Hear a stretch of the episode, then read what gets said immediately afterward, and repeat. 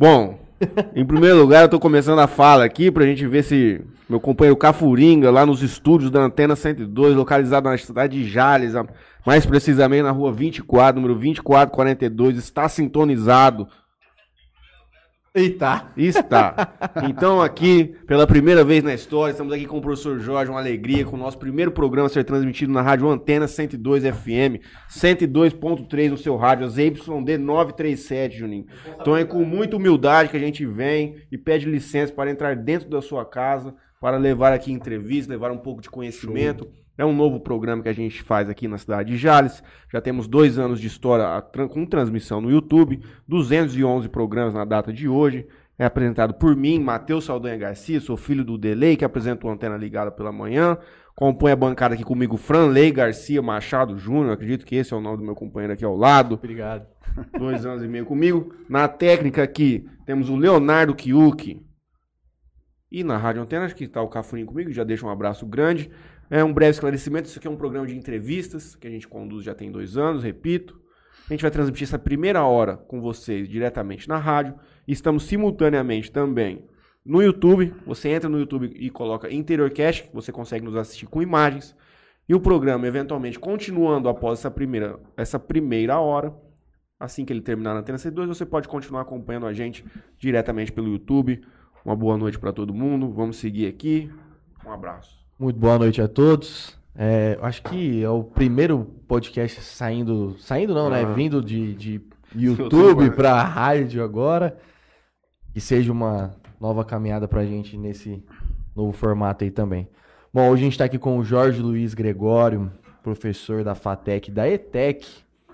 Ele vai contar um pouco da história da vida dele, um pouco de como se formou o Jorge, tão famoso Jorge, que nos acompanha aqui, tantos Famoso, outros hein? programas.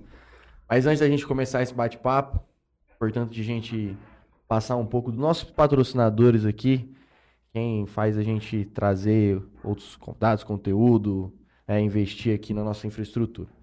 Quero agradecer aqui a Solutions IP, empresa especializada em telefonia VoIP, Melfinet Internet Fibra Ótica, betcerto.net, casas de aposta aí, GSX Clube Náutica, aluguel de lanchas de 26 a 30 pés, Coque Jales e Aquarela, escolas do nosso querido companheiro Gabriel, e Rei das Canecas, inclusive hoje aqui, ó, Jorge, presentinho do pessoal do Rei das Canecas aqui, ó. Conheço o trabalho dos caras. Aí, aí bonito. Laerte.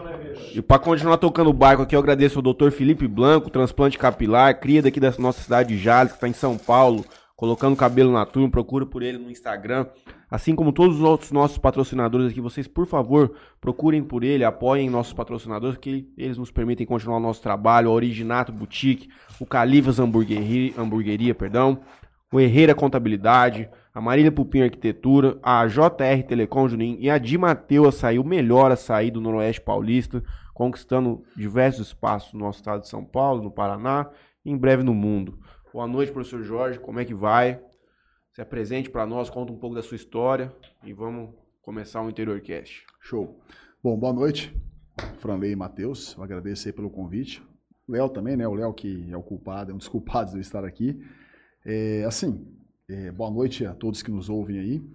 É um prazer muito grande estar aqui com vocês, porque, como eu tinha dito anteriormente, é, o projeto de vocês é um projeto que, assim, apesar de eu não acompanhar 100%, mas eu super apoio, gosto demais do projeto de vocês.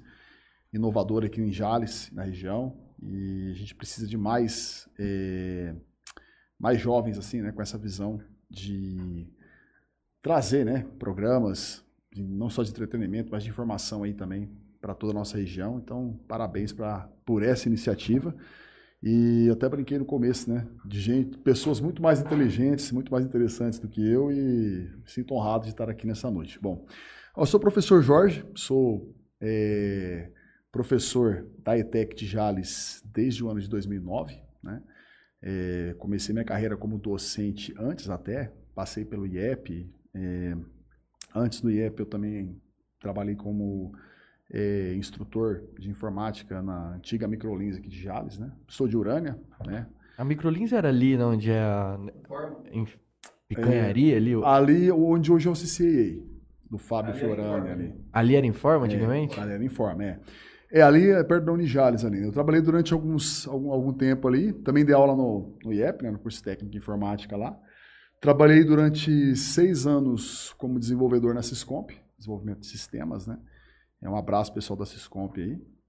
É... E assim, eu estava no, momento da minha vida, né? Eu sou formado em, em bacharel em sistemas de informação pela, pela, pela FEF de Fernandópolis. Só que eu já trabalhava como tecnologia antes, né? Eu dava aula de informática e também trabalhava como técnico em manutenção e suporte. E, então, assim, fazia muita instalação. Formatava formatação. É, o pessoal brinca, né? Pô, você formata computador? Não, formato HD. Computador a gente faz a manutenção. É, a gente faz a manutenção. É, então, assim, eu, eu sempre fui muito ligado né, com, com tecnologia, com games, desde criança, né? Eu sou nascido no ano de 81, então eu peguei toda essa transição aí, de um momento em que a gente não tinha muito acesso à tecnologia. E... Do analógico para o digital. Isso, exatamente. E aí eu, eu pude perceber essa transição, né? A gente que é da geração, geração X, geração Y, a gente percebeu essa, essa transição, essa, essa mudança louca aí que o mundo passou e tem passado é, ultimamente. Eu sou nascido... Eu, na verdade, eu nasci aqui em Jales, né? Pela aqui na Santa Casa de Jales, pelo saudoso doutor Pedro Nogueira, que foi o cara que, que cuidou da minha mãe, né? E só que eu vivi a minha vida toda em Urânia, né? E sou de lá, moro lá, a, sou marido da Patrícia, né, professora. Hoje e, você mora em Urânia? Na verdade, eu sempre morei em Urânia, sempre, sempre morei em Urânia. Nossa. E pai do Emanuel, inclusive, eu vim correndo aqui porque eu estava no, campeonato de futebol do meu filho, tive que fazer uma, uma correria para vir para vir para cá, né? Mas assim, sou, eu sou um cara assim que sempre gostei de ler muito, né? Desde moleque, eu sempre tive muito contato aí com, a, com essa questão da cultura pop, cultura nerd, sempre fui muito fã de livro, principalmente ficção, quadrinhos, né? E eu acho que isso acabou me conduzindo aí para a área de TI. Eu lembro que ainda na, no primário, eu sempre fui muito ligado a livros de astronomia, de física, né? E quando você está ali naquela fase ali da oitava série, é, hoje é o nono ano, né? Mas que a gente estava na oitava série, aquela transição ali para o primeiro ano do ensino médio, eu lembro que nós fizemos uma visita na, na Ilha Solteira, na Unesp, e eu voltei doido, empolgado, crente que eu iria fazer física, que eu ia estudar física, que eu ia me tornar um cientista e que eu ia, né, mudar o mundo de alguma forma, né? É, mas aí eu comecei a trabalhar com, com TI, né? E acabei é, é, é, focando né, muito na parte de tecnologia. Comecei a trabalhar com TI em 1998, cara. Né? Quanto, quanto, tempo demorava para formatar um Windows 98? Nossa, cara. É. Windows, a, primeira, a primeira máquina que eu formatei na minha vida, cara, que eu instalei, na verdade eu montei ela. Né? Eu, eu dava aula numa escola de informática básica lá em Urânia. E eu lembro que era, tinha uma máquina que estava encostada. Né? Eu lembro que o, um dos meu, o meu, meu patrão na época, que hoje se tornou amigo, né, o Carlos, ele era dono da escola, e ele falou para mim, ó, tem essa máquina aqui, ela está com problema, vê se você consegue colocar ela para funcionar. E ela estava com memória RAM com problema, eu fui mexendo, fuçando e tal. Cara, era o Pentium 100. Pentium 100. HD de 20 mega. Você sabe o que é 20 mega? Né? Léo, o que, que roda, é. Léo, com 20 MB? Que que... Tinha 8 MB de memória RAM. Rodava MS-DOS 6.22. Aí você colocava o Windows 95, ela capengava. Você tinha que colocar 16 MB de memória RAM, né? E eu ali, foi ali, cara, eu comecei por ali mexendo e, e demora, demorava. Você formatar a máquina, instalar, configurar era para arrebentar uma hora e meia, no mínimo, uma hora e meia, duas horas. Hoje você tem as tecnologias mais modernas. Hoje é tão, hoje é tão rapidinho, né, para é. formatar um computador. Não, e, e, o leigo, né? O usuário leigo consegue uhum. instalar uma máquina, formatar, rebutar. Hoje está muito fácil. Né? Mas hoje muito com o auxílio é. dessa plataforma que é o YouTube, com Sim. esses vídeos tutoriais, que era Sim. grande dificuldade naquela época. Não tinha onde você buscar um conhecimento que te que te auxiliasse de uma maneira Sim. muito efetiva ali. Era muito no boca a boca que você tinha que perguntar Sim. para os outros, e revista, Sim. mas ainda Clube assim... do hardware, não era? Tinha, PC, tinha PC Magazine, que eu acompanhava. Né? Magazine. Né? Tinha. Aí eu lembro que tinha uns livros mesmo, né? Um uhum. livro de hardware. Eu não lembro o nome do autor, cara, mas era um livro que me ajudou muito na época. Eu comecei a ler, entender, né? É, a galera que trabalha com manutenção hoje, é, você abre uma máquina, você tem poucos jumpers, né? Que são aquelas chavinhas que você muda ali o, o circuito, né? Cara, a primeira máquina que eu montei, eu lembro que com medo de queimar, né? Porque naquela época queimava, se ligava alguma Uhum. coisa errada, queimava mesmo, né? E aí você olhava para o manual, assim, o posicionamento do jumper, e na outra mão você pegava a placa. Aí você conferia, pô, tá ok. Aí você virava o manual de um lado e virava a placa para conferir se batia, de no medo que você tinha. Eu né? tinha um computador que às vezes ele parava de ligar e aquele rapaz, eu já falar uma palavra que a gente não pode mais aqui. Ah, tá. E ele falou assim pra mim, tira e põe o jumper. Aí eu faz, pegava um negocinho, puxava, colocava e ligava o computador. É, às vezes é. Tem vários probleminhas que resolvia na base do jumper, né? Hoje, hoje o jumper ele quase não tem. Você pega uma placa mais moderna hoje, deve ter o quê? O jumper lá do, de, de zerar o setup, né, Léo? Você que tá mais por dentro aí. É. E não tem mais nada. Hoje é tudo via software, bem tranquilo. E então, e nessa época, cara, além dos livros, eu lembro que quando a, a gente começou a utilizar os bate-papo, né? Bate-papo do UOL, né? Famoso bate-papo do UOL no começo, no final dos anos 90. E tinha vários, vários chats lá que a gente entrava e que tinha é, pessoas que já eram mais experientes e tal. Então a gente trocava ideia. Ah, pô, tô com tal dificuldade, ó, não tô conseguindo. Aí você mandava uma pergunta, os caras respondiam, então te rolava aquela Uhum. troca de conhecimento ali no chat, mas era um negócio muito restrito, Uhum. né? E às vezes o cara, é, para mandar uma imagem, por exemplo, era muito Nossa. complicado, as- nem câmera digital tinha, então era, você tinha que tirar uma foto, Escanear. escanear. Nossa, cara, era, era complicado. É, mas a partir dali também eu comecei a estudar um pouquinho de programação. É, comecei a estudar um pouquinho de programação, né? Mas é, é, é só pra. Vou fazer um, um adendozinho aqui pra turma que tá nos ouvindo na rádio. Esse programa aqui é um programa de entrevista onde a gente recebe as mais diversas categorias de pessoas, vamos colocar assim. Hoje estamos com o professor Jorge aqui, que é de tecnologia. Na semana que vem receberemos o Delay, que é vereador aqui do município. Recebemos é, esportistas, políticos, empresários. Então, para a turma que está nos ouvindo, a cada semana é um assunto diferente. E voltando, agora vocês estão comentando a dificuldade técnica que tinha naquela época. Até eu vi essa semana de novo. Quando os caras mandaram o, o homem pra lua, meu irmão, era um quarteirão de computador. E hoje a, a potência que tinha de computador naquela época é muito. É um milhão de vezes inferior ao que você tem dentro no celular. É, um celular ele, ele, ele ultrapassa milhares de vezes a, o melhor computador daquela época. Tinha aqueles computadores uma- da IBM, que era uma sala, Sim, era um Os mainframes, na, computador. ver- na verdade tem até hoje, né? Tem É? várias, se você procurar nos, nas- tem muitos sistemas legados, né, que a gente fala. Então assim, aquela coisa tá funcionando, não mexe. Outro dia eu É. vi sobre isso, o, o Fed americano, que é o Banco Central dos Estados Unidos, ele Sim. trabalha com um tipo de, de, de, de linguagem que só ele tem. E a turma que mexe com isso já tá todo envelhecendo. É, o- os caras não trabalham mais. O COBOL é nessa linha. O COBOL. COBOL é uma Só linguagem. os caras é, tipo, não tem quem mais mexe com aquilo lá. E não tem como mudar. Se for mudar isso aí, vai é, o, complicar o COBOL, o COBOL, inclusive, está acontecendo um fenômeno interessante, não é de hoje. Já tem há vários, várias, vários anos, várias décadas, inclusive, né? É, o COBOL é uma linguagem dita uma das primeiras linguagens de programação modernas. né? Foi a linguagem que realmente os bancos, na época, abraçaram a ideia, porque tinha, precisava de informatizar, aumentando o volume tudo. de dados, o volume de pessoas utilizando o sistema bancário. E aí eles, pô, tem que informatizar esse negócio. Então, eles, a linguagem COBOL, né? É, por isso que tem uma importância histórica e prática muito grande. E aí, cara, sistemas utilizam COBOL. É, só que aí, década de 80, é, teve um boom de outras linguagens, década de 90 principalmente, né?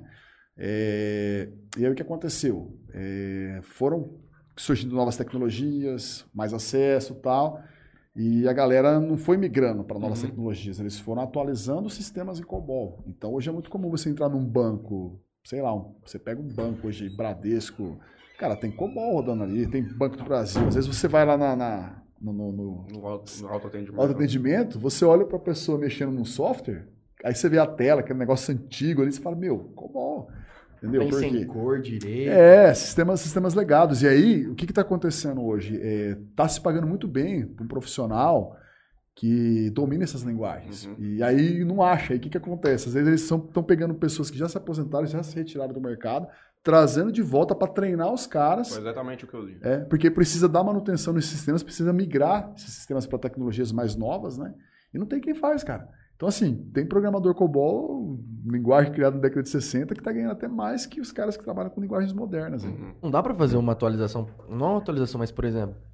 Você, Chat GPT-4 vai fazer. você vai pegar, por exemplo. Pega o Matheus, que, sei lá, manja de uma linguagem mais atual, ele. É, sei lá, Swift. Swift é pra... Ele pega e começa a montar um sistema bancário baseado nisso, né? Voltado para banco. E aí depois que esse sistema dele tiver bem estruturado, tudo certinho, Hum. não consegue fazer essa migração e aí você meio que abandona? o- Então, então, mas é, quando você tem sistemas mais simples, você consegue fazer migrações, vamos dizer assim, de tempos em tempos. Mas quando a coisa é muito complexa, Ainda mais porque você está interligado com todo mundo. exatamente. É- Quando tem uma, uma mudança de sistema bancário de programação, muda todo mundo. É, ainda mais que agora que esse conceito aí de Open API que eles estão É. fazendo, de integrar os diferentes sistemas bancários, onde eu sou cliente do banco A, mas aí eu quero pegar um empréstimo, eu vejo que o banco B tem as melhores condições. Aí eu não preciso ser cliente do banco B. Eu posso, mediante um, um consentimento lá, né, que envolve LGPD também, todo o portfólio de produto do banco B vem ali para mim, eu sendo cliente do banco A, e eu faço o quê? Eu pego o empréstimo do banco B. Então, assim, é, é, quando você o sistema ele, ele não é uma ilha, né? Ele não é sozinho. Então hoje os sistemas eles são obrigados a conversar com, uma- com vários outros sistemas. E cara, para você migrar isso assim, é- vai tempo. Então eles vão migrando Não é tão simples, né? aos poucos e a coisa vai é devagar, né? É muito devagar. E lá dentro da FATEC, quais desses cenários vocês trabalham lá? O que, que é passado para os alunos? O que, que é o da moda hoje em dia? É, lá, lá na Fatec Jales nós temos hoje dois cursos superiores na área de tecnologia da informação, né, que é o análise e desenvolvimento de sistemas no período da manhã e tecnologia em sistemas para a internet no período da noite, certo? Inclusive o Léo é, foi aluno nosso lá no curso de sistemas para a internet. tá? Formou? Léo formou. O Léo, o, Léo, o, Léo, o Léo era bom aluno, cara, enrolado, enrolado só, mas bom aluno. Só nunca praticou, né, Léo? É. Mas o Léo é bom aluno. Melhor jogar, né? Agora com o chat GPT você vai conseguir trabalho. Agora faz a calculadora em PHP no chat. Nossa, aí é facinho, né? Então, e aí é o seguinte, é, são duas vertentes de curso, o pessoal ainda pergunta, pô, mas são dois cursos de TI, por que, que dois cursos diferentes, né? Porque, na verdade, olhando para o mercado também, porque hoje o mercado ele tem uma, ele tem uma, uma deficiência muito grande de profissional de TI. né? Uhum.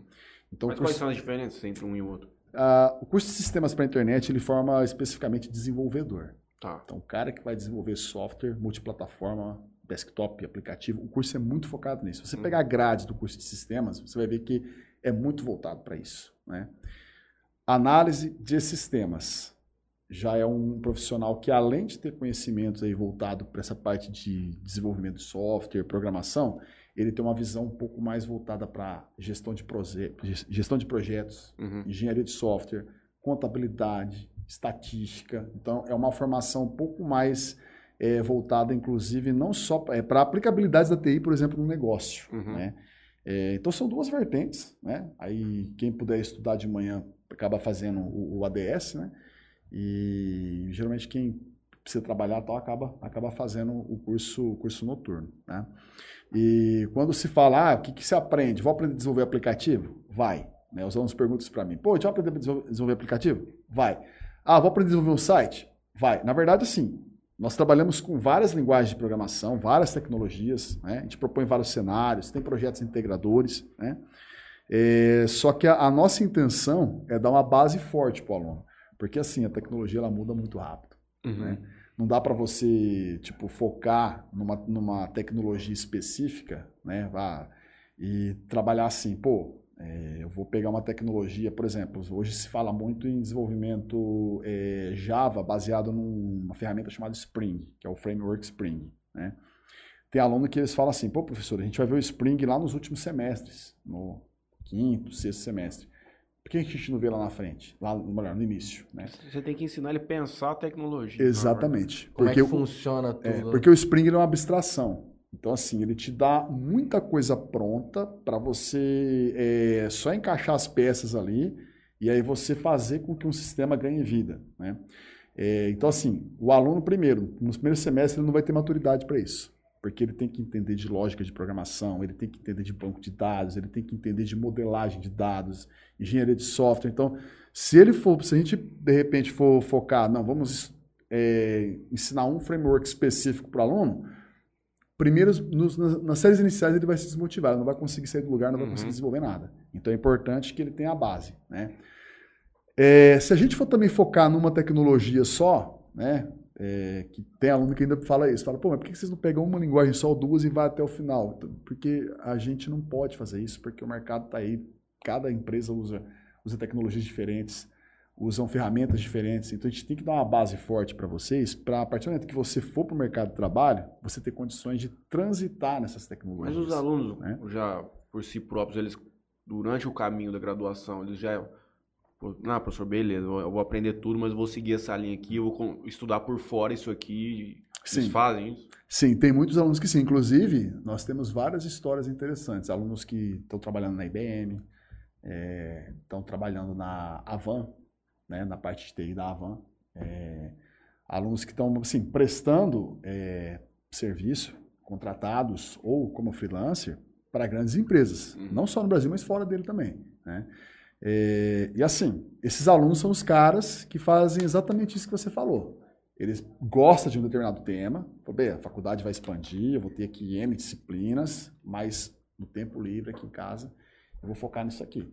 Que nem, por exemplo, o menino que está na Avan, né, o, o Rafael Abdala, é um menino bom também para vocês futuramente trazer aqui, né? É, ele, cara, ele trabalha, ele se apegou nas tecnologias da Microsoft. Então, por Uhum. exemplo, banco de dados, SQL Server, linguagem de programação, C Sharp, é, C Sharp, plataforma .NET. Então, assim, é um menino que ele empolgou tanto com isso que ele estudou demais isso, né? E agora lá na Avan, a Avan usa as tecnologias da Microsoft, então ele está crescendo, evoluindo demais nesse sentido. Professor, para a turma que está nos ouvindo, ou um pai que às vezes vai motivar um filho, um filho que está ouvindo, um jovem, a relevância do inglês dentro desse mundo é. Nossa. Mas eu acredito que ainda assim, a maioria chega lá não sabendo. E quais É. são os caminhos que vocês apresentam? é. É, também. né? Não só isso, viu, Léo? Mas é, Não, claro, não. é que assim, o, qual que é o diferencial da FATEC? Isso não é só nos cursos de TI, tá? Uhum. É em todos os cursos. É, agronegócio, período da noite, que é o primeiro curso, curso tradicionalíssimo da FATEC. Gestão empresarial também, noturno e tem na modalidade EAD. É, todos os cursos da FATEC, eles têm curso de língua estrangeira em todos os semestres. Então, assim, o aluno que ele se dedicar um pouquinho, né, ele, a gente sabe que o inglês numa faculdade, ele não vai ter a dinâmica que tem, por exemplo, numa, num curso de línguas, língua. onde Uhum. você vai ter uma sala reduzida. Uma vivência com o Isso, a convivência, o professor vai poder trabalhar N métodos diferentes ali, conversação direto, porque você tem, sei lá, seis, sete pessoas numa sala de aula, né? É, mas se o cara se dedicar, meu, ele sai lendo, escrevendo, falando, entendendo, numa boa. Porque nós temos, assim, excelentes professores, né? É, todos eles são mestres, doutores, com experiência, falam fluentemente, entendeu?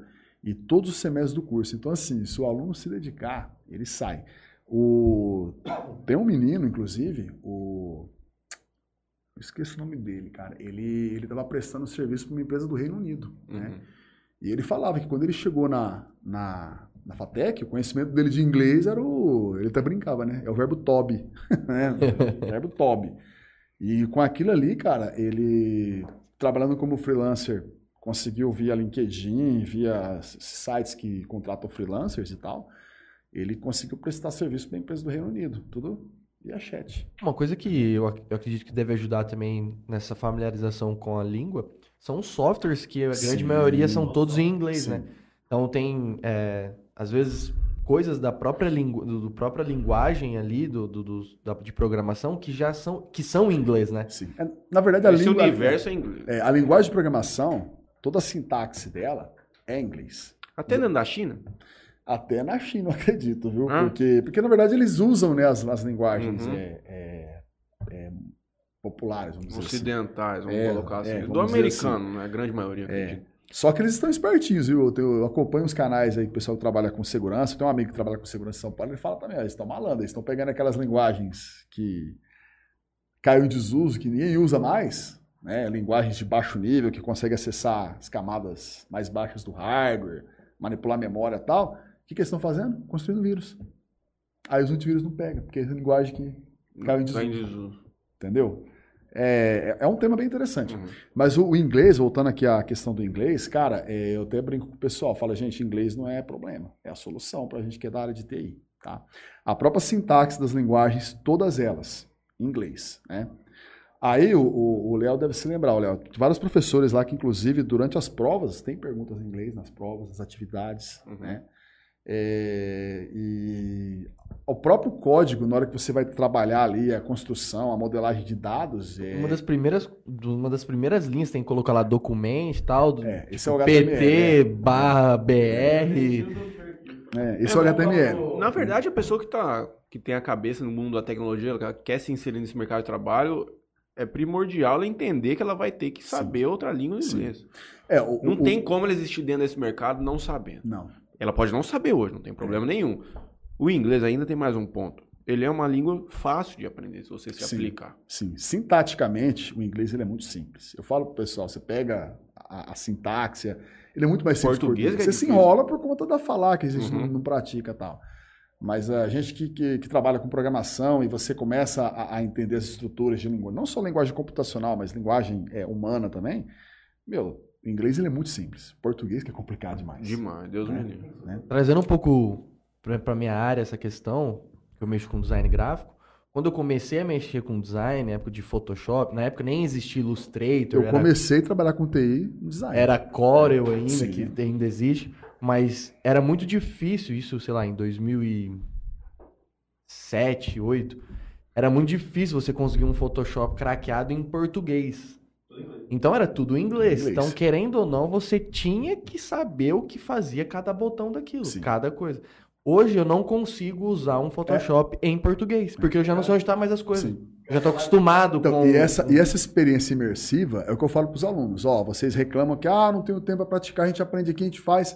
Galera, se insere no negócio. Música e filme. Celular, muda a linguagem dele para inglês. O Windows, o Linux ou qualquer outro sistema que você utilizar, muda para inglês. Começa a assistir filme legendado, série legendada. pra- Daqui a pouquinho você vai estar desligando a legenda, você vai começar a entender. Entendeu? É, então, assim, é, não é a faculdade, não é o curso de língua que vai te preparar. Não, é, é, não. se você se O aprendizado do inglês, ele é... E, e- e, assim, é, é só para complementar. Eu aprendi inglês lá fala. no World of Warcraft. É. É, eu, eu, eu, eu fui um pouco antes. Eu sou da geração antiga, fui jogando Mega Drive e Super Nintendo. Né? É, os jogos antigos. Mas hoje a gente está tá passando por um. Eu lembro que na década de 90, muita gente falava assim: ah, o inglês é o diferencial. Hoje não é mais diferencial, é obrigação. Uhum. Dependendo do cargo que você vai, inglês é obrigação. Outra coisa que está se tornando obrigação é um curso de TI. Porque hoje você. A gente, é, o mundo ele está ele tá indo para um cenário, né? Eu acredito que a gente já está nele, mas a coisa vai se intensificar ainda mais. Que é o seguinte: a gente antes a gente. Ah, curso de exatas. Ah, eu sou de exatas, eu sou de humanas, eu sou de biológica. Aí a TI veio e bagunçou tudo. Tecnologia da informação veio e bagunçou tudo. Hoje, o que as empresas mais querem é um profissional multidisciplinar Uhum. que transita em diversas áreas e tendo a TI como um catalisador, como ferramenta. Entendeu? Então, assim, eu falo pra galera, galera, independentemente da profissão que você vai seguir, inglês ou curso de TI, você tem que ter. Tem que saber o bar da contato. Né? Ah, sim. É. Tem gente que não sabe Certo. nem. É porque você sabendo de os dois, você só disso você tem acesso a uma quantidade de conteúdo para aprendizado infinitamente maior do que os Sim. outros têm. Você saber baixar um, um e-book, você até coisas mais complexas, como Sim. transitar dentro de fórum e ter acesso ao conteúdo Sim. em inglês é um negócio que te É, expande e- o leque de conhecimento muito Sim. forte. E você pega, por exemplo, profissionais aí que trabalham com, com CAD, né? O engenheiro, AutoCAD, os pró- próprios advogados, que às vezes vai usar uma ferramenta e tal. Tem muita ferramenta hoje que dá suporte você é, lá dentro. De repente, a ferramenta ela, ela, ela tem lá as suas funcionalidades, mas às vezes ela tem umas limitações. E é muito comum você usar uma ferramenta e você falar, putz, mas e se fizesse tal coisa, né? Aí hoje as ferramentas, o AutoCAD, outras ferramentas, abrem lá um, um espacinho para você criar um script. E aí você, sabendo o básico de lógica, né? Uma linguagem, não que você seja o desenvolvedor, mas você sabendo como utilizar uma linguagem computacional ali, inclusive o Python, né, que é uma linguagem fácil de aprender, é, o cara, o profissional, ele vai criar um script ali, vai automatizar alguma coisa e vai aumentar a Ah, produtividade. dá dele. licença, eu comecei a fazer aquele CS50 de Harvard lá, eu tava meio louco no ano passado, comecei a fazer aquilo lá, Ah, é, o, é a introdução à ciência da computação. de CS50 Harvard, né? lá, X. Não, chat GPT, agora acabou. Quem que é o básico, não precisa mais fazer curso, Então, não. é, Usa o chat. Até falando do negócio do chat, né? de Qual que vai ser o, o, o reflexo, né? Qual que vai ser as consequências que, que o chat vai trazer para essa área, né? É, o, o- assim, Tem bastante mensagem. O chat GPT, o chat GPT, eu até fiz uma brincadeira. No, eu sou administrador do nosso perfil de TI lá da FATEC, e eu fiz uma brincadeira. Eu fiz a seguinte pergunta para ele. Chat GPT, você vai substituir os desenvolvedores? Né? Aí ele deu aquela resposta é, Que não.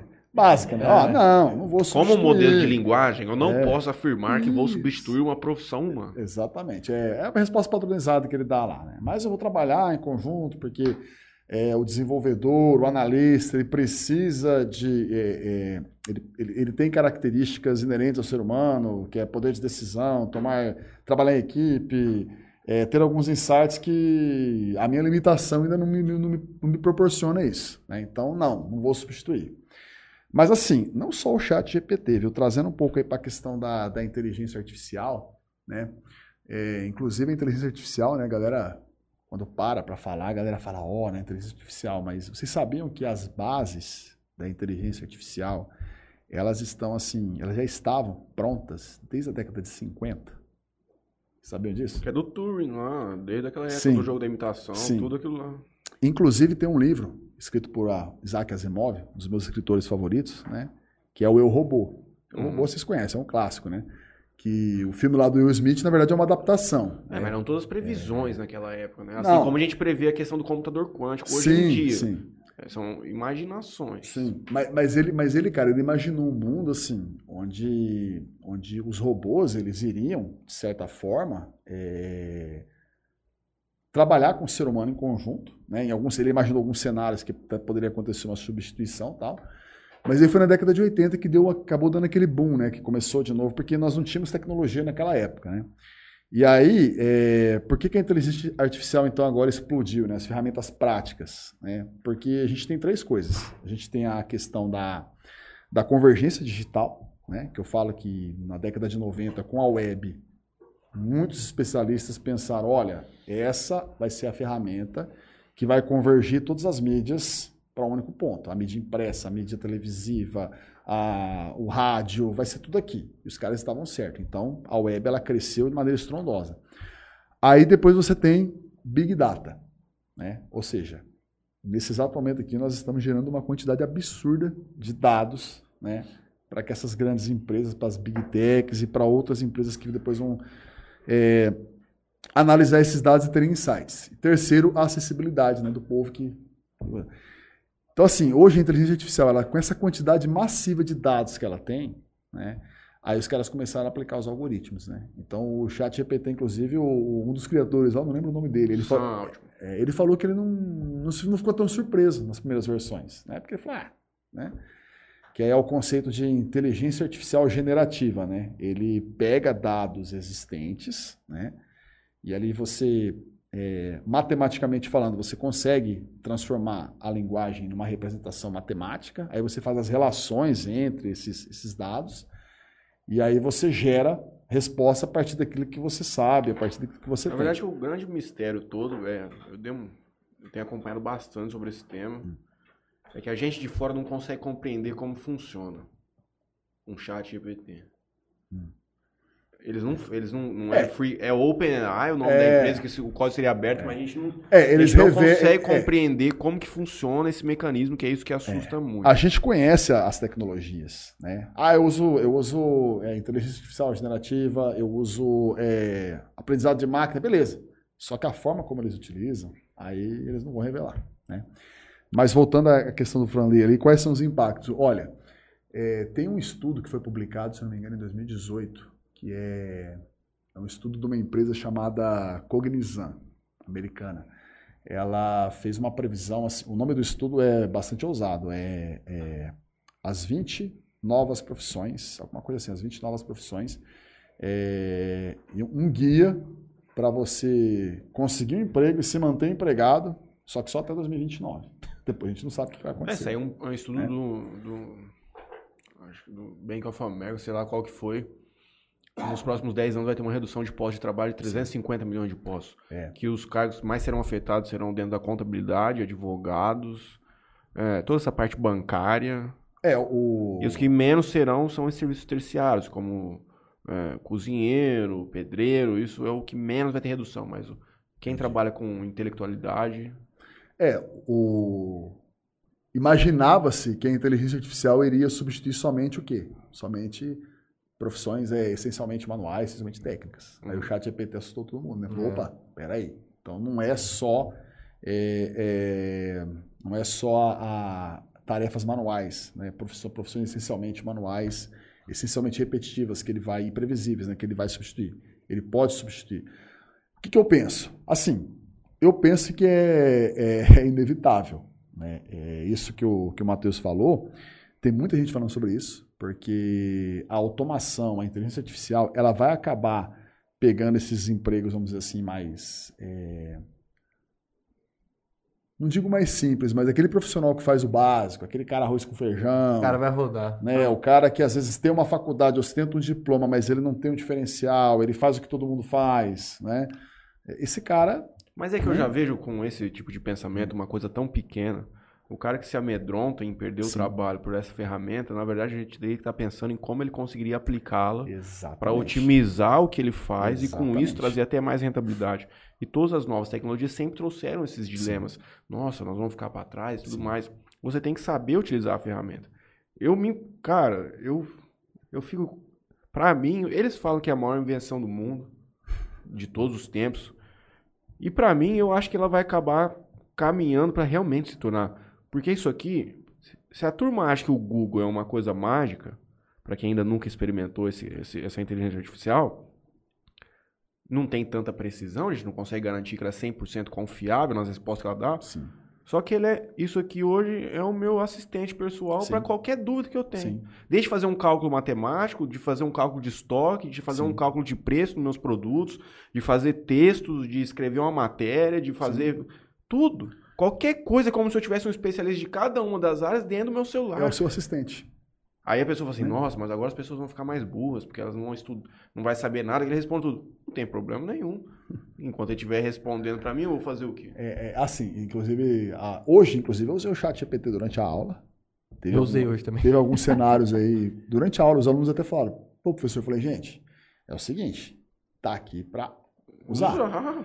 Então, assim, eu estou desenvolvendo alguns projetos freela e programação, cara, você transita por várias linguagens, várias propósitos diferentes, você não vai lembrar de tudo. Uhum. E aí a gente tem que estudar, a gente enquanto professor, a gente acaba estudando muita coisa. Então, que nem hoje na aula, né? Hoje na aula eu estava ensinando lá uma, uma tecnologia para eles nova lá, né? Um, um- um- frameworkzinho para trabalhar com, com construção de aplicações web.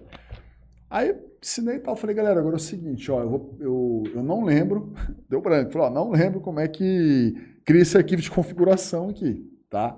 Mas peraí, já deixo o chat GPT aberto, nada, abri lá e tal. Aí falei, por favor, quero um arquivo de configuração, assim, assim, assim, tal, tal, tal, pá. Aí, aí ele gerou, ele gerou, aí os alunos falaram, nossa, professor, que legal. Eu falei, então, tá aqui é para usar. Copiei o código, colei, só que eu analisando o código, eu falei, ó, por isso que eu falo, Não é só copiar e colar, você né? tem que saber fazer as perguntas. A ferramenta tá ali, mas não adianta nada se você não sabe fazer as perguntas certas. Aí eu falei assim, então, mas eu precisava com esse, esse, esse aspecto. Uhum. Aí ele foi, gerou o código de novo, completou, copiei o código, colei, adaptei do jeito que eu queria, pau, entendeu? Então, assim, isso que você falou faz todo sentido e é o que a gente procura falar para os nossos alunos. Gente, é, essas novas tecnologias, elas estão aí para potencializar o talento de vocês. Uhum. Vocês têm que ter medo? Não, sim e não. Né? Você tem que ter E medo. vai do- diminuir o tanto de emprego? Vai. Com certeza. Mas Vai. Isso, Inclusive, isso, mas isso já é uma, um caminho da Sim. humanidade. Vai que vão É. surgir outros e tudo mais. Sim, sim. A, o Yuval Harari fala isso, né? Naquele livro lá, O Homo Deus, tem acho que o penúltimo capítulo, ele fala muito sobre é, essa automação em massa, a inteligência artificial e como que isso vai impactar os empregos. Inclusive, ele tem, tem uma frase dele lá que é até polêmica, cara, que ele fala assim, que, que podemos, né, a humanidade pode testemunhar no século XXI é, uma maciça classe de pessoas é, destituídas de qualquer valor As econômico. pessoas ociosas. Mas aí É. que vem a grande discussão, que é uma coisa defendida por esse, que é o CEO da OpenAI, chama Senna Altman, Uhum. que é um assunto tratado já há muito tempo, que vai chegar a um certo ponto no mundo que vai ter que ter o, Renda mínima. a renda mínima mundial. É, o Yuval Toda pessoa vai ter que ganhar um mínimo porque não vai ter trabalho suficiente para todos conseguirem ganhar. É, o ele usa o termo empregado. Mas isso é um puta de um pensamento É. socialista que é muito difícil de alcançar. Sim. Mas aí qual que é a equação que eles falam? Por mais que vai diminuir muito a quantidade de emprego, aqueles que existirem vão conseguir produzir renda de uma maneira muito mais acentuada. Só que aí a gente volta no dilema de distribuição de capital. Exatamente. Quem tá rico não quer dividir dinheiro com os Os outros. é. Tá entendendo? Então, É, complicadíssimo, mas são dilemas que o mundo vai enfrentar de uma maneira muito Sim. E verdadeira. já está começando, né? Já. A gente percebe que os postos de trabalho, por mais que você tenha um boom aí de, de tecnologia, o mundo está passando por uma crise agora mundial, né? Devido à à à questão pandêmica aí, mas é, tá caminhando para isso. Pode ser que demore, mas não tem para onde correr. O, Uhum. o Yuval usa o termo inempregável. São pessoas inempregáveis. Não é que não tem trabalho para elas. É que, infelizmente, elas não se, se prepararam, de repente ficou para trás, não teve oportunidade de estudar, e aí o Estado vai ter que uma renda É, e, pessoal. e não é uma coisa tão irreal. O Brasil tem. Sim. O, o Bolsa Família Sim. significa esse salário mínimo mundial, que eles falam. be- é. É e porque se você for considerar a pessoa que não tem acesso nenhum ao emprego, ela consegue fazer o acesso àqueles 600 reais básicos. Ou se ela cumprir alguns outros requisitos, ela consegue ganhar até 1.200 reais por mês. Sim, sim. Isso não significa que é uma renda que vai permitir ela gozar de todos os prazeres da vida e tudo mais. Mas é o que garante um mínimo existencial. Hum. Os caras tentam, vão ter que aplicar isso em escala mundial. O- tem, tem um livro do. Agora eu não vou lembrar de cabeça o autor. Pois, ô Léo, dá uma pesquisada aí. É A Chegada dos Robôs, do John, John Pugliano. A Chegada dos Robôs, é, ele fala o seguinte: ele fala, olha, se você quiser disputar com um robô, você vai perder. Sim. Nas tarefas. é, não só em tarefas manuais repetitivas, mas agora também nas tarefas cognitivas. Uhum. Você vai perder. O robô ele é mais produtivo, ele é mais inteligente, ele não cansa, ele está disponível todo o tempo, é, ele não vai pedir aumento, ele não vai organizar sindicato, pelo menos por enquanto, né? É, então, assim, qual que é a... A gente tem que levar a, a batalha para um outro terreno, né? Uhum. Ou seja, o terreno da criatividade, do improviso. Por isso que muito se fala, inclusive na FATEC, na ET, que a gente fala muito para os nossos alunos. Olha, você tem que ter as hard skills, conhecimento técnico, ok. Só que, cara, você também tem que desenvolver as competências socioemocionais, que são as soft skills. Assumir risco, trabalhar em equipe, Percepção criatividade, percepção, é, resiliência, entendeu? Isso é o que vai fazer você se destacar num mundo em que todo mundo está muito acomodado, porque por conta de tecnologia, tem, tem muita gente que tem assim, né, uma, uma questão derrotista, né? Pô, tá bom, não quero evoluir, entendeu? E agora o cara vê um negócio desse, pô, vou perder emprego com robô, nem vou ter emprego porque o robô vai tomar meu lugar. Uhum. Então, assim, o que vai diferenciar, o que vai deixar, tornar a gente competitivo é isso, é fazer com que é, é, a gente desenvolva, as, potencialize as nossas características inerentes do ser humano. Isso o robô não tem. O dia que os caras falar É. pra mim que tem um robô pra trabalhar em casa, eu vou fazer de tudo pra comprar na hora. Você acha que vai, que vai dar uma prejudicada no, no- no- na tua profissão de advogado? É, Sim, é o segundo lugar que mais vai perder emprego. O, o IBM Watson, né? Que ele já desenvolve toda a peça de processo, Não, se conecta O chat chegou a- GPT faz petição. Não, você chegou já a olhar alguma petição? Tipo, fica, mano, perfeitinho Ele não mesmo. faz, tipo, você tem que dar uma quebrada no código, porque ele não faz, porque ele ainda. A, a política dele é de não substituir Ninguém. questões estritamente. Você pedir pra ele fazer um trabalho, assim, ó, que vai tirar o trabalho de alguém, ele não faz. Mas tem faz uma petição de execução de crédito do Franley contra o Jorge, o cara, ele fala que não faz. É. Tem como você burlar ele, você faz ele pensar ao inverso, aí pega e faz. Procuração ele faz tudo certinho. Sim. Mas dentro desse mundo de inteligência artificial para jurídico, existem ferramentas muito mais poderosas já. Sim. Já Tem, tem a questão de jurimetria, né? A pessoa fazer um cálculo probabilístico, qual é a probabilidade de um juiz dar uma sentença, ganha ou. Isso não Os caras estão usando e tem escritório que está trabalhando com Sim, isso. cara.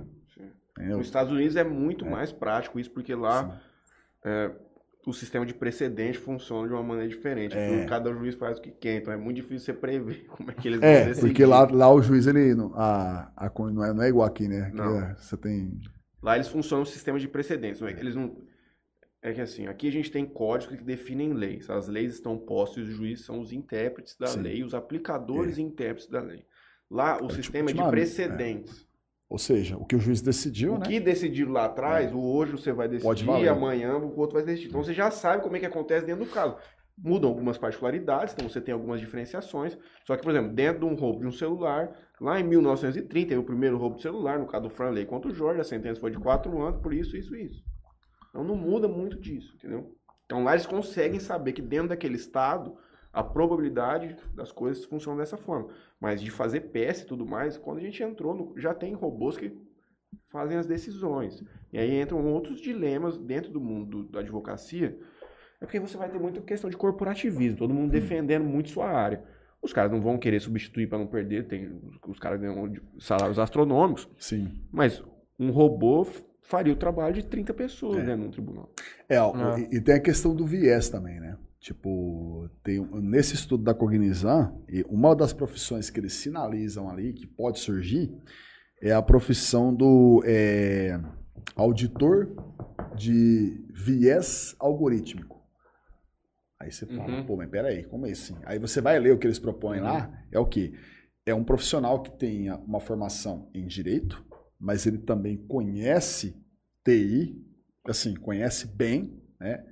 Não é só o básico, ele vai conhecer ali, às vezes, os meandros de uma linguagem, de um algoritmo, justamente para quê? Para ele tentar perceber se aquele algoritmo ali Tá pendendo para algum lado. está pendendo, por exemplo, para algum comportamento racista, misógino, exclusivista. Então, cara, isso é muito difícil, entendeu? O cara, o cara que tem um conhecimento de fazer um negócio desse vai ganhar muito dinheiro. Porque o grande ponto da inteligência artificial, ainda que eles falam que do, AGI, né, que quando ela vai ser, não sei se é general, quando ela vai ter um pensa, ela vai conseguir ter um pensamento próprio. Ainda está distante disso. É. que a gente não sabe porque cada vez que eles lançam uma atualização tem uma coisa tão Você fica- brutalmente você fica doido, nova. né? É. Você fica falando. Mas qual que é o "Rapaz, ponto? O chat GPT hoje, pelo que tudo indica, ele não tem consciência. Ele responde a prompts que você É, de coloca. acordo com o algoritmo dele. Não é né? que ele vai tirar uma coisa de si próprio. Aí você entra nessa questão do juiz. É. O robô vai julgar, mas quem fez aquela linguagem? O cara falou pra fazer assim ou assado? Como é que funciona? Como é que é que você chama? É súmula vinculante, né? Então, O- tipo, você pega um o chat GPT é e- de esquerda. Tá entendendo? é, ué. É, eu fiz o teste. Ele é enviesado. eu fiz o esquerda, teste. Mas isso é abertamente. Fiz, eu, eu pedi pra ele, é, ó, faça um poema elogiando o presidente aí, o ex-presidente. Não posso. É, gerar conteúdo político partidário, não faz parte da minha programação, etc e tal.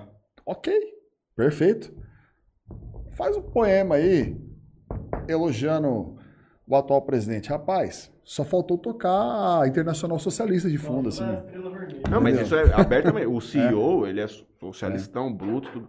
E é uma empresa privada. Eles conduzem a- dessa maneira. que questão de quiserem, Trump e Biden é. nos Estados Unidos é tudo enviesado. Então, aí, se você trazer isso para dentro do cenário jurídico, É complicado. tipo assim, quem configurou essa linguagem? Então, para que lado ele tá? É muito complexo. O, an- an- o Twitter mesmo, antes, antes do, do Elon Musk assumir, comprar Era o Twitter e tal, teve um caso de, de, de, de viés algoritmo no Twitter. Por isso Muito, vocês não foi um só, não. O É, Twitter não, eu- Files lá que soltaram agora Sim, por último. mas, eu- mas teve um assim que, que ficou um pouco velado, que aqui no Brasil não teve tanto destaque, que foi assim, é, um- eu não lembro se foi, foi um criador de conteúdo, eu não lembro quem foi o cara, mas ele percebeu que o algoritmo do Twitter estava sendo racista.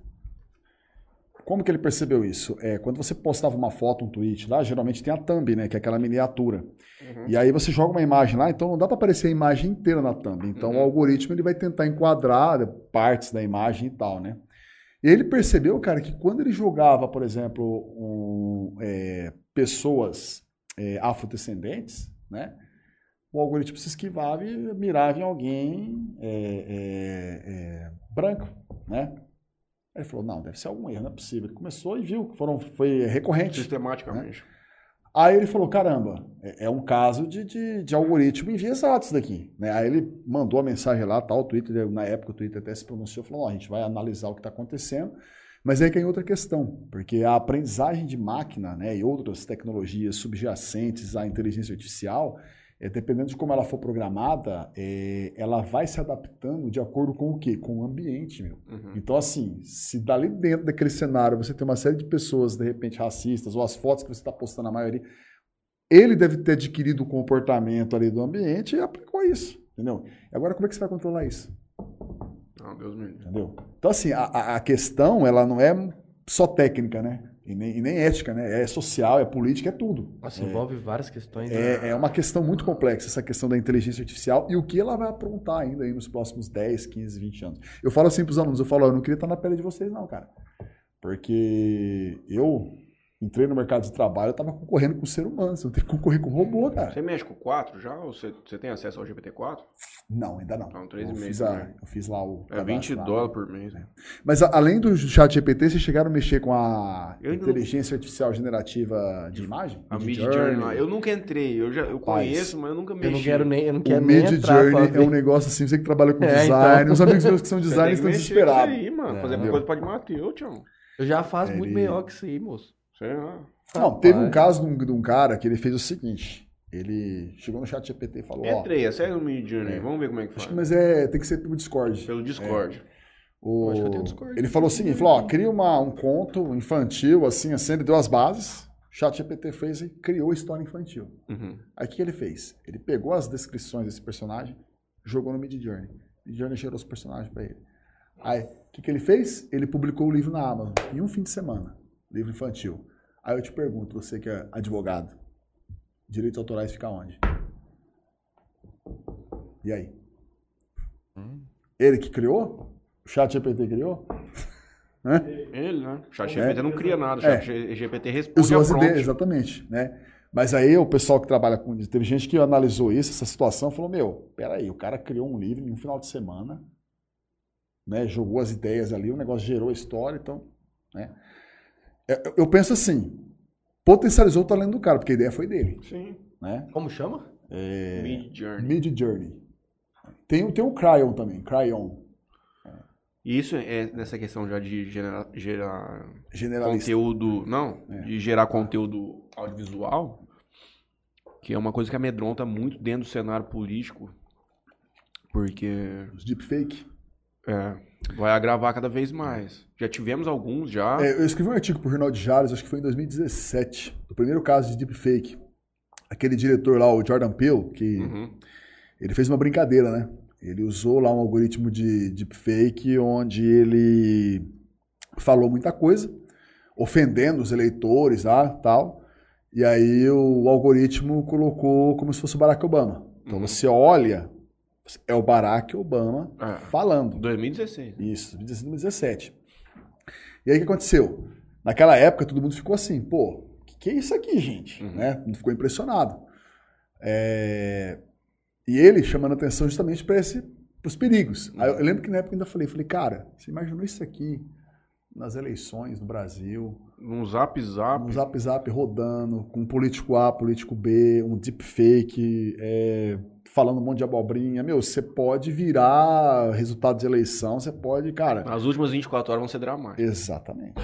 Entendeu? Então, assim, é, é, E a gente Ah, vai experimentar isso ano que vem. vai, eu também acho que vai. Porque agora, com a quantidade de dados que a gente tem, os ânimos acirrados do jeito que estão na Os política estão do Brasil. criando músicas. Você já viu o negócio da Sim, música? música do também. Drake. Música. Os do Drake, música. Vários. Igualzinho.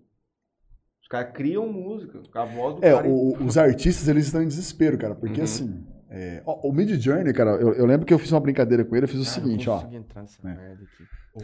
Eu fiz assim, ó. Consegui entrar nesse negócio aqui. Eu falei pelo seguinte, falei, ó, eu quero que você gere pra mim é, uma foto do Isaac Asimov, Uhum. Arthur C. Clarke e o Júlio Verne. São os três grandes autores de ficção aí. Bebendo num bar.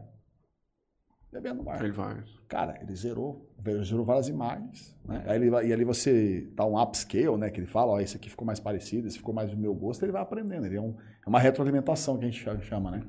Juninho, antes de você abrir o Mid Journey, dá uma passadinha no YouTube muito breve, quando faltar mais ou menos um minuto para as 21 horas. Você me passa a palavra, nos despedir aqui da turma da Antena 102. É, espero que quem nos acompanhou aqui nessa noite, quarta-feira, dia 10 de maio de 2023, tenha gostado um pouco do nosso bate-papo. A gente vai Show. continuar agora no YouTube por mais algum tempo. E a gente convida vocês para acompanhar a gente novamente na próxima semana também, às à quarta-feira, às 20 horas, vamos receber o vereador Delay.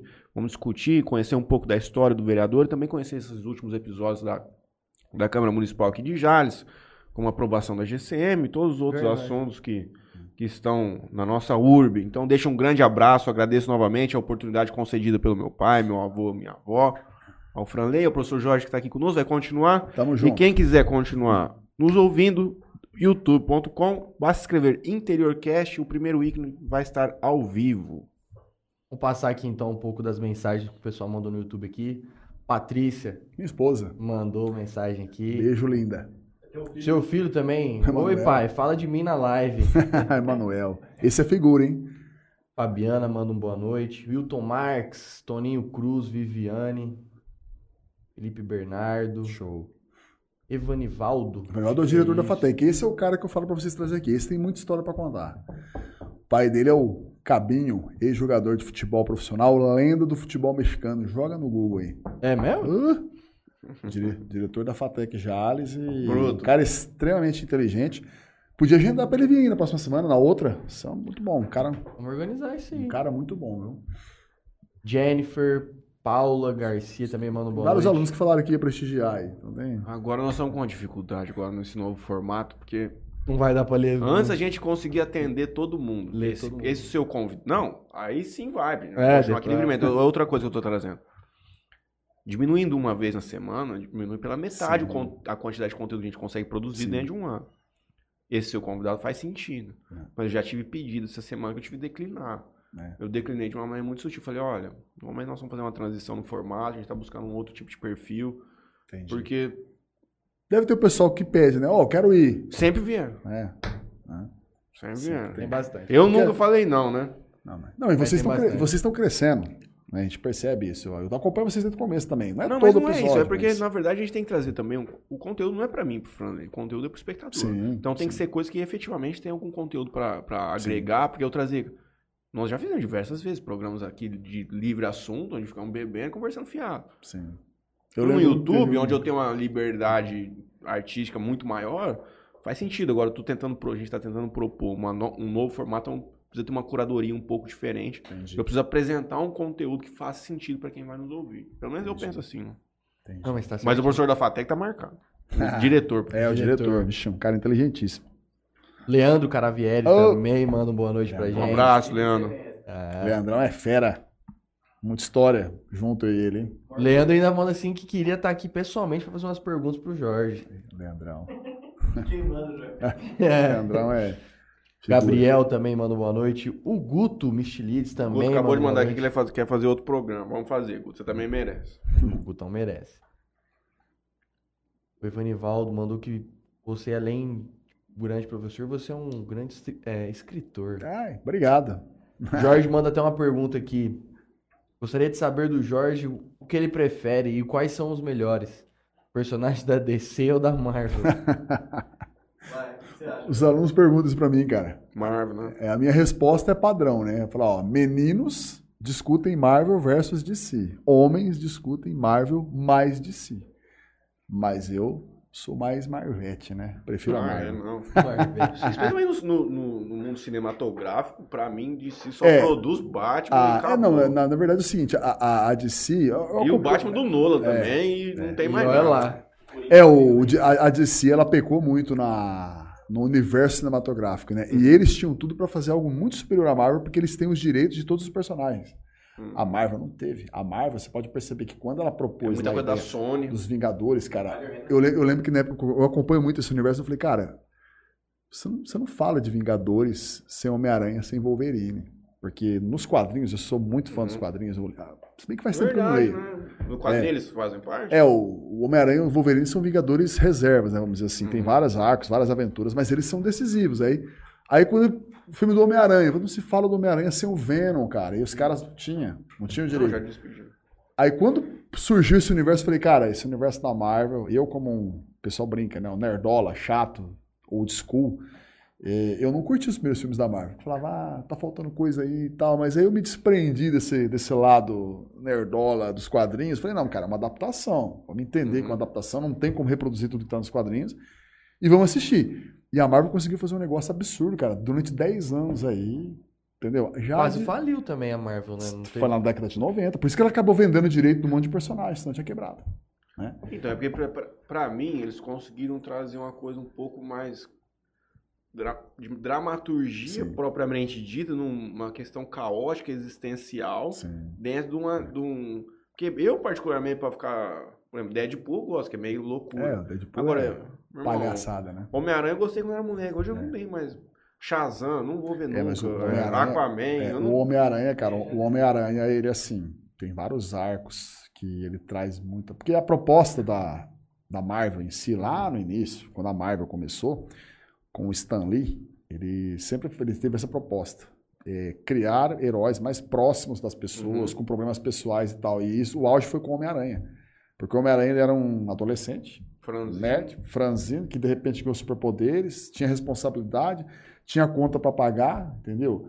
E aí ele começou a trazer essa proposta de heróis mais Uhum. é, próximos. Por isso que o Homem-Aranha é muito, ele é muito e eu assim, cara, eu gosto demais do, do Homem-Aranha. Ele- Só que ele tem alguns arcos assim pesados, cara. Eu só vi os bem- Homem-Aranha do Tobey Maguire também, depois não acompanhei mais. Duende Verde ali, vixe, Duende. Verde, eu sou... Cinco separou. Ah, eu fiquei me tornei uma pessoa muito Eu, chata. eu lembro, eu lembro que eu fiquei pé da vida com esse filme, cara. Porque quando eu fui empolgado pro cinema e tal, na hora que eu vi que a teia dele saia do corpo dele, eu já falei, não, não. Nunca foi assim no quadrinho? Não, o quadrinho, o quadrinho fluido que ele criou. Ele é, É nerd, mesmo? ele usou, misturou uns compostos lá, Ah, pressão então ele não tem tal. nada no corpo dele, o Homem-Aranha ele original. não, ele, ele tem a, o sentido aranha, Uhum. a velocidade, a, A super força. força. né? E inclusive grudar nas paredes, ele também tem a habilidade de, grudar, mas Mas teve uns filmes que ele tinha, É. que ele tinha uns cartuchinhos. Tem um que é o cartucho. é o Mas o mais Tá impressionante o dentro do mundo Homem-Aranha, isso a gente vê esses memes no joguinho, é que o cara solta a teia no céu. é, Nossa, Ele se prende no céu assim. não faz sentido, né? Você- sabe quem perguntou isso pra Vai mim esses dias? onde? Você sabe Ah. quem perguntou isso pra mim esses dias? Porque Meu filho ele tá em 8 anos, então ele tá naquela vibe assim, filosófica. Inquisidor, É, né? e tal. E que... Papai, não faz sentido isso. Homem-Aranha, onde é que tá jogando essa teia? aí? É, velho. Tanto que no, no filme é, o Homem-Aranha, é, o segundo filme é De Volta pra Casa, eles fizeram uma referência a isso, brincando. Você se lembra, Léo, aquela cena que ele tá lá, que ele vai perseguir os malucos lá de- depois da festa? Ele coloca o traje, tá, ele pula e... É, pô, se espatifam no chão. Eu Falei, na hora eu falei, ah, referência aos games, que a galera pega no pé porque, né, não tem... Não tem, Tem é, ponto de, de amarra, né? É. Não tem onde amarrar. Qual que é o anime que você vai tratar? Nossa, cara, essa pergunta aí é difícil, hein? Qual que é o meu- Nossa, é antigo mesmo. Porque assim, eu, eu tenho uma memória afetiva muito grande, cara, com o Yu Yu Hakusho. O que, que é anime, moço? Eu não sei nem o que, que é Ah Não, tô falando, é, é porque eu sempre falo, às vezes não aqui. gosta. Não, não é que eu não gosto, é que pra quem tá assistindo assim como eu, vocês têm que Não. primeiro se falar do que, que nós estamos falando pra. O anime, é- na verdade, o anime, o que, que é o anime? É... Vamos falar primeiro de quadrinhos. Então, Uhum. HQ, quadrinhos, geralmente, o que popularizou aqui no Brasil? Como gibi. É o gibi e os quadrinhos é, ocidentais. Então, você tem aí o Homem-Aranha, a Marvel, DC, Uhum. todo esse pessoal, essa gama de heróis. Eu lembro quando eu era moleque, eu lia muito também Turma da Mônica, Menino Maluquinho. Aí depois que eu fui migrando para as histórias aí dos super-heróis e tal. O mangá, ele é o quê? Ele é o quadrinho oriental, né? Principalmente japonês. E uma das coisas que eu acho legal no mangá é que ele é segmentado. Então, por exemplo, aqui no, no- no Ocidente é meio que, meio que uma desorganização. Então, galera, ah, mas tal herói agora vai, vai, Cronologicamente falando, diz. é, vai tratar da sexualidade, vai falar não sei do que, o outro vai falar sobre política e tal. E aí, ah, mas criança não pode ver, criança pode ver, então é aquela polêmica. Lá no Japão é segmentado. Então você tem romance, você tem romance é, homossexual, você tem ficção, você tem o shonen, que é de luta tal. Polícia ladrão. É, tem vários gêneros, só que é segmentado e classificado por, por idade e tal, né? Por, por faixa etária. E esses mangás, os mais populares, acabam trazendo adaptações para animações, né? Que a gente chama de animes, né? O, o man- Dragon Ball Z. É, o Dragon Ball é pioneiro, né? O Dragon Ball, ele, ele é um dos mais, assim, vistos no mundo hoje. Sabe o que eu ouvi outro dia? A Hello Kitty é uma das marcas mais valiosas. Na verdade, não mais valiosa, mas que já gerou de receita desde que ela foi criada, mas muito superior a grandes marcas famosíssimas, É, irmão. o, o, o foco dela é criança, né? Então, É, criança. Então, então assim, ô Léo, anime, eu, eu, eu lia muito mangá, cara, até por volta dos anos dois, começo dos anos 2000, depois eu parei, porque eu gosto muito de ler livro também. E aí a gente cai nessa Vidas questão da, escolhas, é, né? da quantidade de informação que tem, chega uma hora que você tem que optar. Então eu parei de ler mangá, comecei a ler livro, mais livros, né? Aí eu falei, ah, bom, já que o mangá, muito bom, uma hora vai ter adaptação, Falando animação, meu animação. É um antigo e um Hakusho, e um atual. Cara, a- a- atual, cara, eu tô muito na vibe do Shingeki no Kyojin, né? Attack on Titan. Muito bom. Rapaz do céu, não Aí você tá falando, em, caras tá tá falando. falando em E coreano. olha que eu sou mim, letrado, hein, irmão. Muito bom mesmo. Pô, mas você curte Iron Maiden, cara. O cara que curte Iron Maiden é alta cultura, mano. Não, sim, sem dúvida nenhuma. eu- Mas aí entre a alta cultura confundir com anime, Iron- Anime. tô de sacanagem. Eu ia até mencionar, eu esqueci o que eu ia mencionar. E aí, o personagem favorito, então? Cara, no, por, eu- por, eu ter, por eu sempre ter esse perfil mais nerdola aí, ô Léo, eu gostava muito da, do Ah, Kurama, eu ia né? perguntar de Watchmen. Ah, Watchmen. Watchmen é uma obra-prima, né, cara? Você achou a série? Vi. Série da HBO, não é? Eu não assisti a série ainda. Conheço pelo filme e pelos quadrinhos. Demorei muito tempo pra conhecer. Mas Conheci, Watchmen é eu assisti há dois anos no máximo. Sobre o que é? Cara, é o Doutor Universo, né? Ele é o Doutor Manhattan, o criador da bomba atômica. Inclusive vai ser o filme, né? É, Oppenheimer. é né? uma parada de. Sim, sim, né, Vai ser um filmão, hein? Inclusive, tava vendo ontem no Twitter É o Nolan que tá dirigindo, né? É. Rapaz, vai ser que a um maioria filmaço. dos filmes que a gente assiste são sempre em terceira pessoa. Por exemplo, tem uma câmera aqui filmando nós três conversando numa cena. Esse filme do Nolan, eu acho que ele é mais de 80% do tempo a gente acompanhando a câmera do Cillian Murphy, que é o cara do, do Peaky Blinders. Blind. Então é como se a gente estivesse na perspectiva Perspectiva dele. de primeira pessoa. É como se um filme. Mano, é quando esses caras. Filme do Nolan é só esperar e assistir, É. tentar entender. É Esse igual os Nolan livros, né? foi- ele fez também. Batman, Interstellar, Interestelar. Não, o Nolan só A Origem. Nolan é... Ele, nu- ele nunca fez série, não. Tenet. uh, Tenet. Quem que fez aquela mais série fraco Dark? todos, na minha opinião. Quem que fez aquela série Não, Dark? Dark é alemã. Ah, mas É, Dark quem é que fez? Ah, é turma toda de lá, eu acredito. Eu não assisti Dark. Mas o Watchmen tem uma crítica social muito. É tipo, é, é uns super-heróis que eles foram. Chegou um tempo que eles ficaram renegados na sociedade. Eles não conseguem mais viver sobre a luz, assim. O povo não gosta mais dele. Tem uma polícia lá que cuida das coisas e o super-herói não vale mais nada. E esses caras se juntam tipo, pra tentar combater o mal, caralho. E tem o Dr. Manhattan, que Sofreu um um acidente na criação da bomba atômica e tudo mais. E ele. Ele Aí tem uma um questão de viagem em tempo, é bem complexo. Ele consegue teleportar. É, ele, ele cria, ele cria, ele tem o poder de Ele é um planeta. criação. Ele é Deus, né, na verdade. É, praticamente o poder de um deus. Né? É bem louco. É, mas essa, essa questão de, de quadrinhos, cara, eu sempre gostei. Eu lembro assim, eu, eu lembro que logo no, no ensino fundamental, eu tive contato com uma tirinha de jornal, uma tirinha de jornal chamada é, Vic Leak, o Astronauta. Era de um, de um escritor brasileiro, que era uma tirinha para crianças, né? E ali o Vic Leak, ele era um astronauta, que ele viajava nos planetas, explorando e tal, cara, e eu era moleque demais, cara, mas tem certas memórias que ficam na nossa cabeça, né? E a partir dali eu comecei, cara, essa, essa jornada aí por ficção, por estudar muito sobre astronomia e tal. É, tanto que o Paulo, né, que veio aqui também, foi uns episódios muito bons Paulo, também, nossa, foi sobre legal. astronomia. Por mais que seja um, um assunto mais. Eu vou falar um negócio Viajado desse aplicativo do Discord que eu já passei por isso outro dia. Eu não consegui. É, o Mid Journey tem hora que ele dá uma eu não enroscada mesmo. conseguia encontrar O negócio do QR Code? ah, o negócio do QR Code, achei. Eu lembro que eu, eu li algumas, um, um tempo é, quadrinhos do. Que, que saía antes e aí depois saía a série do. Game, é, Game of Thrones não, é do.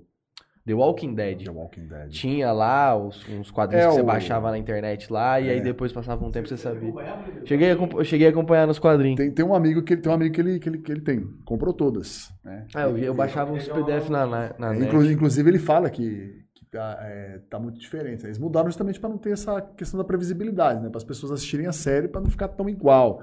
Já o mangá é diferente, né? O mangá, a gente fica pé da vida quando o negócio não é fiel ao mangá. Tem que ser fiel. Fica louco. É. Fica louco. É, é, então. Mas Você chegou a agora, assistir Game of Thrones? cara, Game of Thrones é uma série que todo mundo fala. Um aluno passou para mim, as vezes, tudo em Full HD. Tá aqui, professor. Cara, eu não assisti, você acredita? Tem os livros também. Deveria ter visto. É, então, o pessoal fala que é muito bom, mas eles falaram que é pra assistir longe das crianças, né? Ah, Ah, é. Que do nada a cena muda assim pra uma. né? Ah, é o típico, é o típico, aquela coisa antiga, dois, né? dois, Ah, eu tô aqui no Discord do Mid Journey. Como é que eu gero uma, uma imagem aqui? Você tem que entrar no, no, no canalzinho do, do fórum aí. Você tem crédito? Você já usou tudo, será? Porque tem que ter crédito. Criar- Ah, é? Tem É. que pagar? Tem que pagar? Se terminou os créditos, tem que pagar. Não, mas nós não fizemos nada. Não? Manda Dois cri- criadores man- de manda-. Oi? Dois criadores. Newcom Rooms. É o, o, o, tio- o tiozão do livro, né? Sei. Manda criar A um partir de onde acabou, estão tomando conta abertos. do que ia ser a história. Ah. E aí eles foram contratados pra fazer o Star Wars. Aí os caras aceleraram o processo. Nossa, cara, Star Aí Wars. deu ruim. Star Wars. Thrones, toma conta do Star Wars, né? Cara, Star, Wars é outra coisa que eu curto pra caramba Eu também, só que eu fiquei de decepcionado ver com essa última. Mandalorian. Ah, hum, Vai sair, Marta. Qual vai ser? Qual que é o próximo ar? Então, nos cinemas É do Kylo Ren, não É, é? então, mas o Kylo filho Ren já- dele, não é? É, então, é, tem várias, tem várias especulações, né? Mas assim, é, a, a Disney pegou, né? Depois que a Disney pegou, Eles destruíram esses spin-offzinhos pequenos, ficou muito não, ela, ela jogou, ela jogou no limbo uma série de livros, porque o Star Wars não é só cinema, cara. Star Wars, se você pegar a parte de literatura, de livro, cara, tem livro pra caramba. E livros bons, né? E aí quando a Disney pegou e falou assim, não, não, agora, isso, agora isso aqui é Legends. São contos, mas não, não são canônicos. Aí teve fã que ficou louco, né? Eu fui um, porque eu tinha lido vários livros já. Só que eu não cheguei a ler todos, né? Mas tem um colega meu que leu todos e ele ficou, ficou louco. A Stranger Things é também é uma obra de arte, né, cara? Dizem, dizem inclusive que ela foi que ela foi insight de inteligência artificial da Netflix. É? Tem um boato que rola na internet que Stranger Things, se você pegar todos os elementos, quando eu assisti a, a primeira temporada, cara, eu maratonei no final de semana. Eu comecei a assistir, Eu não dava nada eu empolguei de um tanto, É eu empolguei de um tanto que aquelas referências da década de 80, década de, sabe, ali, a trilha sonora, aquela vibe meio Goonies, meio Caça-Fantasma. Década de 90. É, aí você vê a Winona Ryder ali, interpretando, arregaçando a interpretação. Você fica, cara, como assim os caras fizeram um negócio tão, tão bem montado assim? Aí eu fui, fui pesquisar, né? Aí os caras falaram, ó, falou, ó, há indícios de que foi insights de inteligência artificial. Então, assim, os usuários da Netflix comentando, curtindo, compartilhando, tal, ela aplicou ali um algoritmo de aprendizagem de máquina, pescou alguns insights ali do que seria uma série de sucesso. Aí ela montou. Rapaz, imagina isso aí pagar moda. Aqui, um Você negócio. viu, né, Matheus? Não, eu não achei Aí, então, aí eu lembro que na época é, o pessoal da Netflix nem confirmou, mas também não negou. Eles deixaram meio que no ar, assim. Olha, a gente usa dados, né? Mas, peraí. Não tem como usar de graça. Já tem que sair pagando. Ele mandou entrar no canal Newbie, Ah, só da se- barra subscribe. Ah, Pelo menos foi um tutorialzinho que eu peguei aqui, ó. Vem, outro Newbie Channel. Será que tá? mudou? Nada, agora foi uma doleta aí, pai. Ah, pelo amor de Deus. Os caras estão rachando, rasgando, né, Léo? Rasgando. Aqui. Vai sobrar pra eu fazer a arte, viu, depois. Vai sobrar pra você. É. Não, mas... Queria ver se os caras Eu eram queria bons fazer uma mesmo. imagem nossa aqui. Um, um senhor careca. Com Ah, camiseta faz, de hein? anime. Ele Você não tem hein? aí um Um- crédito aí? Deixa eu ver se eu não tenho, eu gastei todos. Eu tava brincando, eu empolguei demais. Falei, nossa, cara. Todo, né?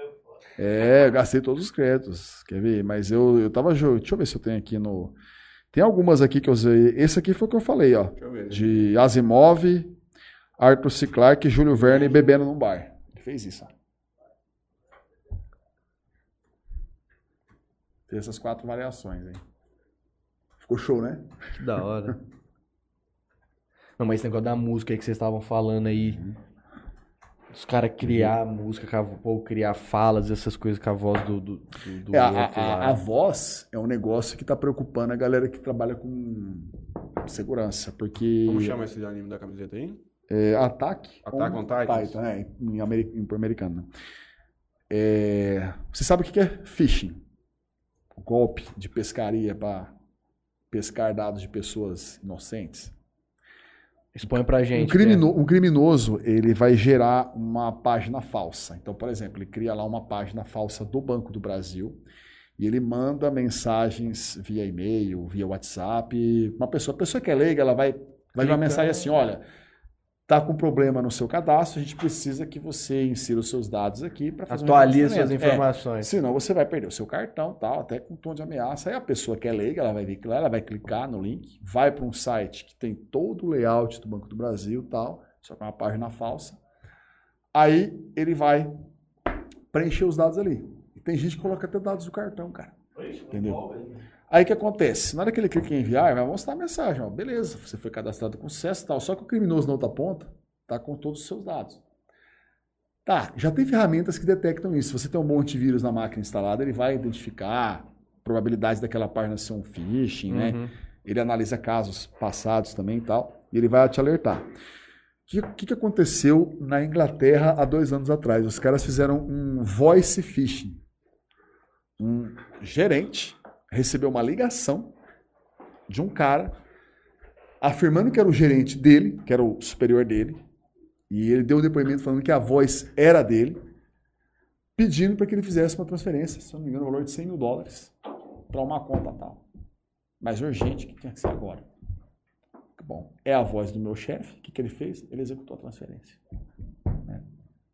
Aí depois foram pescar lá a gravação da ligação, tá? E realmente, cara, os caras emularam a voz do gerente com a inteligência artificial.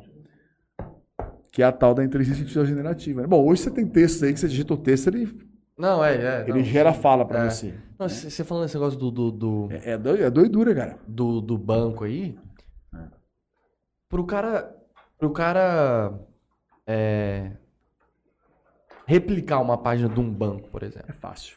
O cara clica lá com o botão direito lá, tem lá o inspecionar elementos, sei lá o quê, Ah, vê o- o código fonte É, e o. Ele nem precisa daquilo ali, porque ali às vezes vai ter elementos que vai estar associado a outros sistemas que precisam de autenticação. É, e ele não vai conseguir reproduzir. O cara que é bom, ele vai bater o olho e vai replicar. É fácil.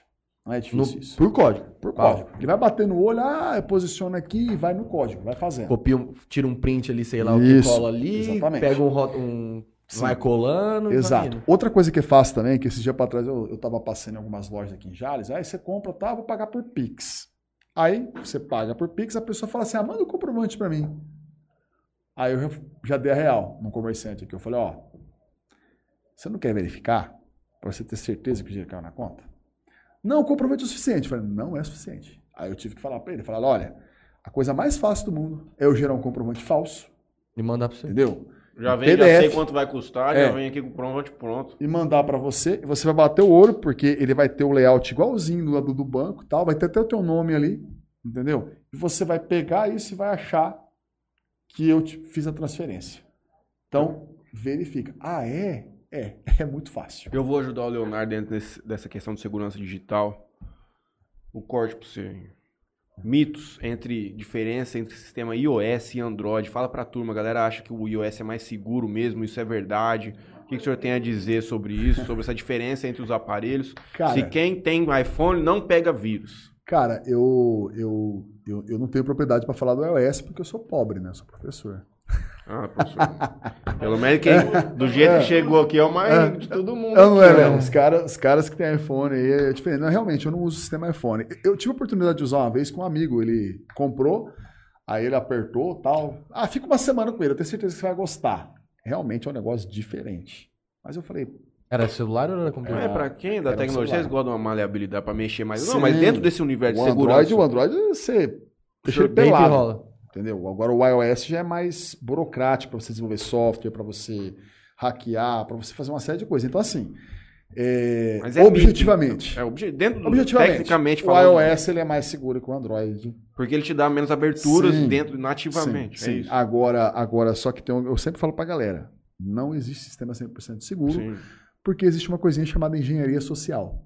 né? Uhum. O phishing, por exemplo, é engenharia social. O cara manda uma página falsa, né? Você está manipulando psicologicamente a vítima. Então ele não está ele não tá usando é, conhecimento estritamente técnico para aplicar, pra aplicar um golpe, e sim uma persuasão, ali a, a, a, a, a lábia, né? A lábia, Uhum. um cenário, uma narrativa para convencer a vítima a fornecer os dados. Tem um filme, inclusive, que é muito bom sobre isso, que é um filme da- dos anos 2000, cara. É Takedown, que conta a história de um dos maiores hackers da história, o Kevin Mitnick. É, cara, 80% das técnicas que ele usa ali não é, é hackear, programação, Programação. código. É tudo é hack social. engenharia social. Ele liga para uma pessoa, ele se passa por outra, ele, ele chega num lugar, ele cria uma narrativa de que ele, ah, tô atrasado, nossa, o crachá esqueci, putz, nossa, vou ter que voltar lá em casa. Prenda-me se for capaz. Engenharia social. Ele, né, então, assim, é, é, desde aquela época ele já fazia isso. Uhum. Né? Então, assim, é, é, volto a dizer, eu não tenho propriedade para falar do, do, do, do, do iOS, né? mas pelo que o pessoal comenta, os colegas que eu, que eu tenho que são desenvolvedores, é, eles falam que realmente o, o iOS ainda é mais seguro porque ele deixa menos brecha, Uhum. ele é muito mais burocrático. Inclusive, até a loja de aplicativos dele, o pessoal fala né, que quem publica uma loja, você publica um aplicativo na loja do, na Google Play, você demora, às vezes, 24 horas, 48 horas, o negócio está tá Rodando. publicado. Uhum. Agora, iOS tem. eles 90 demoram uma dias. semana. Mas é que nem o Windows e, o é. Mac. A verdade é que É. quanto mais pessoas Sim, usando, mas mais usuários. Tem isso também. É, eu tive, eu tive Mac. Sim, sim. Eu tive Mac. Usei por, on, por 11 anos. Pra você que trabalha com design, galera, galera que trabalha com design, eu conheço pessoas que trabalham com produção audiovisual, não tem coisa melhor. Não tem coisa melhor. É, é só que assim, era um iMac de 27 polegadas, se comprar um hoje, eu tenho que vender o carro. É. É, Caro. é caro. Só que assim, Só que vale a pena, né? vale a Não pena. é caro, né? Caro é aquele que não vale, né? Eu brinco É, pessoal. Agora, beleza, tô com Windows e tudo mais. Só que a facilidade que você tem pra fazer as coisas no Windows, do tipo assim, ah, tá com bug não sei do que. Ah, não, cara, mano, já vem aqui, exclui esse negócio aqui, vai lá, baixa de novo, instala que não sei o quê. Eu tive um Mac, usei um MacBookzinho da minha avó também em 2011, E o Mac já é diferente. 2010, 2009, cara. E sempre o Windows Zero também, desde os 8 anos mexendo com Windows. Tive uma oportunidade com o MacBook durante, sei lá, um ano e pouco. Cara, é gostoso demais de mexer. É, eu- é. Aquele touchpadzinho. Nossa, Eu- eu aprendi- imagina hoje como é que tá. É, Inclusive, ó, vendo computador gamer, pego no rolo um MacBook, troco no pau. Eu aprendi no MS-DOS, né, cara? Eu sou old school mesmo. Aí depois fui pro Windows. É, teve uma época da minha vida que eu mexi, fiquei durante dois anos, eu fiquei com o Linux. Fiquei com o Linux Ubuntu versão 8.04 LTS. O Linux também é um baita sistema, cara.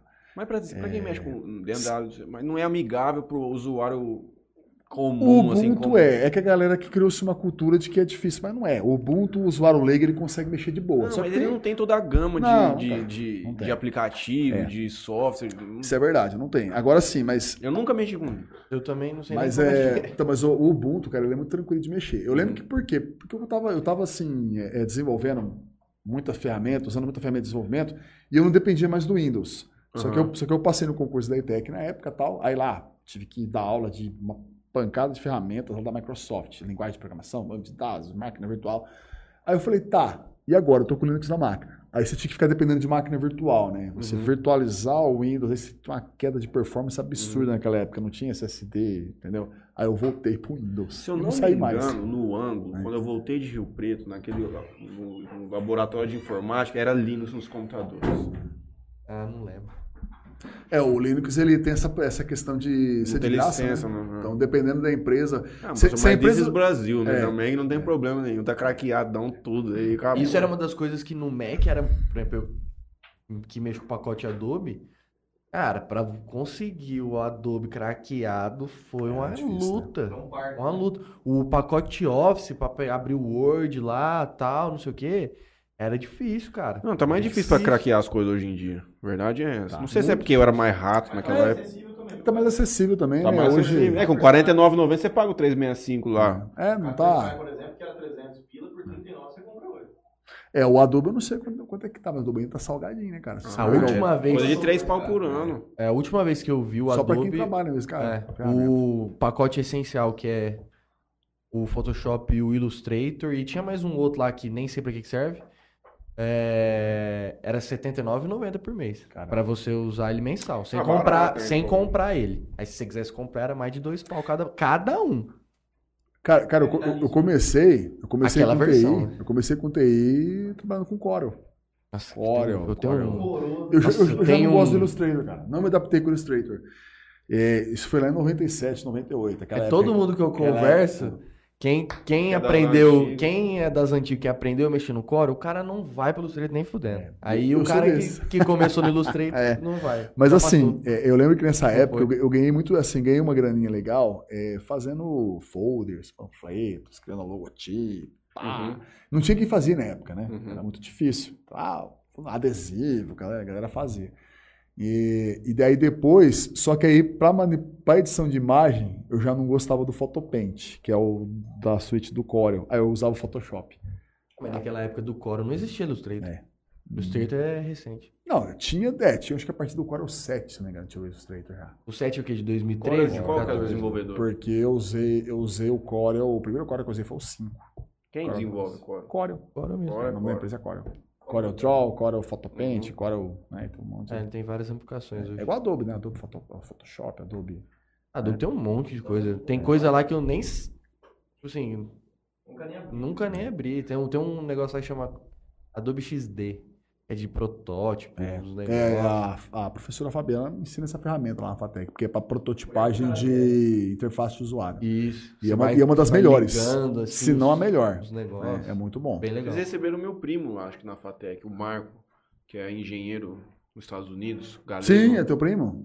Ele tá trabalhando com é, computação embarcada, cara. Ele falou pra eu troquei uma ideia com ele, ele falou que lá nos Estados Unidos é uma área que tá bombando demais, Uhum. cara. Justamente por conta da internet das coisas, né? A galera tá conectando tudo na internet. Travesseiro, vaso sanitário, micro-ondas, geladeira, tudo na internet. Tudo conectado na internet. E aí, Galego. Big Data vai aumentar, aí as ferramentas de inteligência artificial vai ter mais dados, e aí não perder o emprego de vez. Né? É por isso que eu tô abrindo comércio de alimentos. o máximo que vai acontecer vai ser um robô que vai substituir quem trabalha lá, mas... É, quando eu era moleque, a- na época do ensino médio, né, tinha aqueles alunos assim, ah, o professor dava aquela bronca após as provas, né, pô, vocês foram mal, isso aqui, tal, tal. Aí, não, professor, esquenta a cabeça não, se tudo der errado, vamos pra roça. Aí eu falo pro molecado hoje, que roça, irmão? Vai ter um robô fazendo tudo Tá. na roça. Aqui as colheitadeiras de algodão, tava conversando com um cara ontem, já viu isso aí? Sim. É um puta de um John Deere gigantesco. Ele pega na frente, ele colhe e ele solta já a bola de algodão processada É, no final olha do, isso, do- do trator. É. Isso é, isso é 100 pessoas trabalhando. Os caras é. colhendo, os caras Sim, limpando, passando sim. o carro. Isso é louco. E você viu aquele é, IoT? É, é um- fizeram uma brincadeira, né? IoT é Internet of Things, Uhum. né? Internet das coisas. Aí lá nos Estados Unidos tem um projeto que é Internet dos Tomates, Internet of Tomatoes. Eles pegaram uma fazenda de tomate, né? Colocaram sensores espalhados para todo lado, drone sobrevoando a plantação. E ali você tem drone fazendo é, processamento de imagem. Então, pela coloração das folhas, ele identifica um, qual talhão precisa de mais nutrientes, precisa de irrigação tal. E aí você tem sensores que é, pega ali, por exemplo, a umidade da, do terreno, verifica o solo, se o solo está com deficiência de algum nutriente, já aciona um outro sensor lá que irriga, joga o, o- o insumo naquela parte. E aí no, no tablet do engenheiro, no aplicativo, vem lá alguns insights para ele, a hora de colher, o ponto certo para ele colher o tomate, né? Isso aí Fazendo tem- automatizadas, Olha o cara. tanto que aumenta a loucura. produtividade humana. Nossa, demais. Você demais. produzir em um hectare, você produzir em 15. É, o, É. o Japão, inclusive, tá fazendo isso, cara. Tá pegando aqueles, aqueles lugares, prédios abandonados, tá transformando tudo em fazenda automatizada. Né? Tá Colocando um monte de. Tirando emprego, e às vezes, em vez de ter 100 pessoas trabalhando, vai ter três ali, só para supervisionar o sistema. Você, você leu o YouTube, Juninho? Perguntou? Não, não, não. Doidura, hein? Então vai de YouTube, Juninho. Doidura. Guilherme Braceiro manda assim. Aluno de sistemas, de sistema de ADS. perdão. Jorge, e a mudança das grades das matérias na FATEC? O que você tem a falar sobre? Mudança nas grades. É, na verdade a gente está tá em constante atualização, né? É, a molecada, a molecada eles vêm às vezes no gás, né? Pra, pra- teve um aluno, eu lembro que ele falou assim, primeiro ano do, do curso de sistema, primeiro semestre.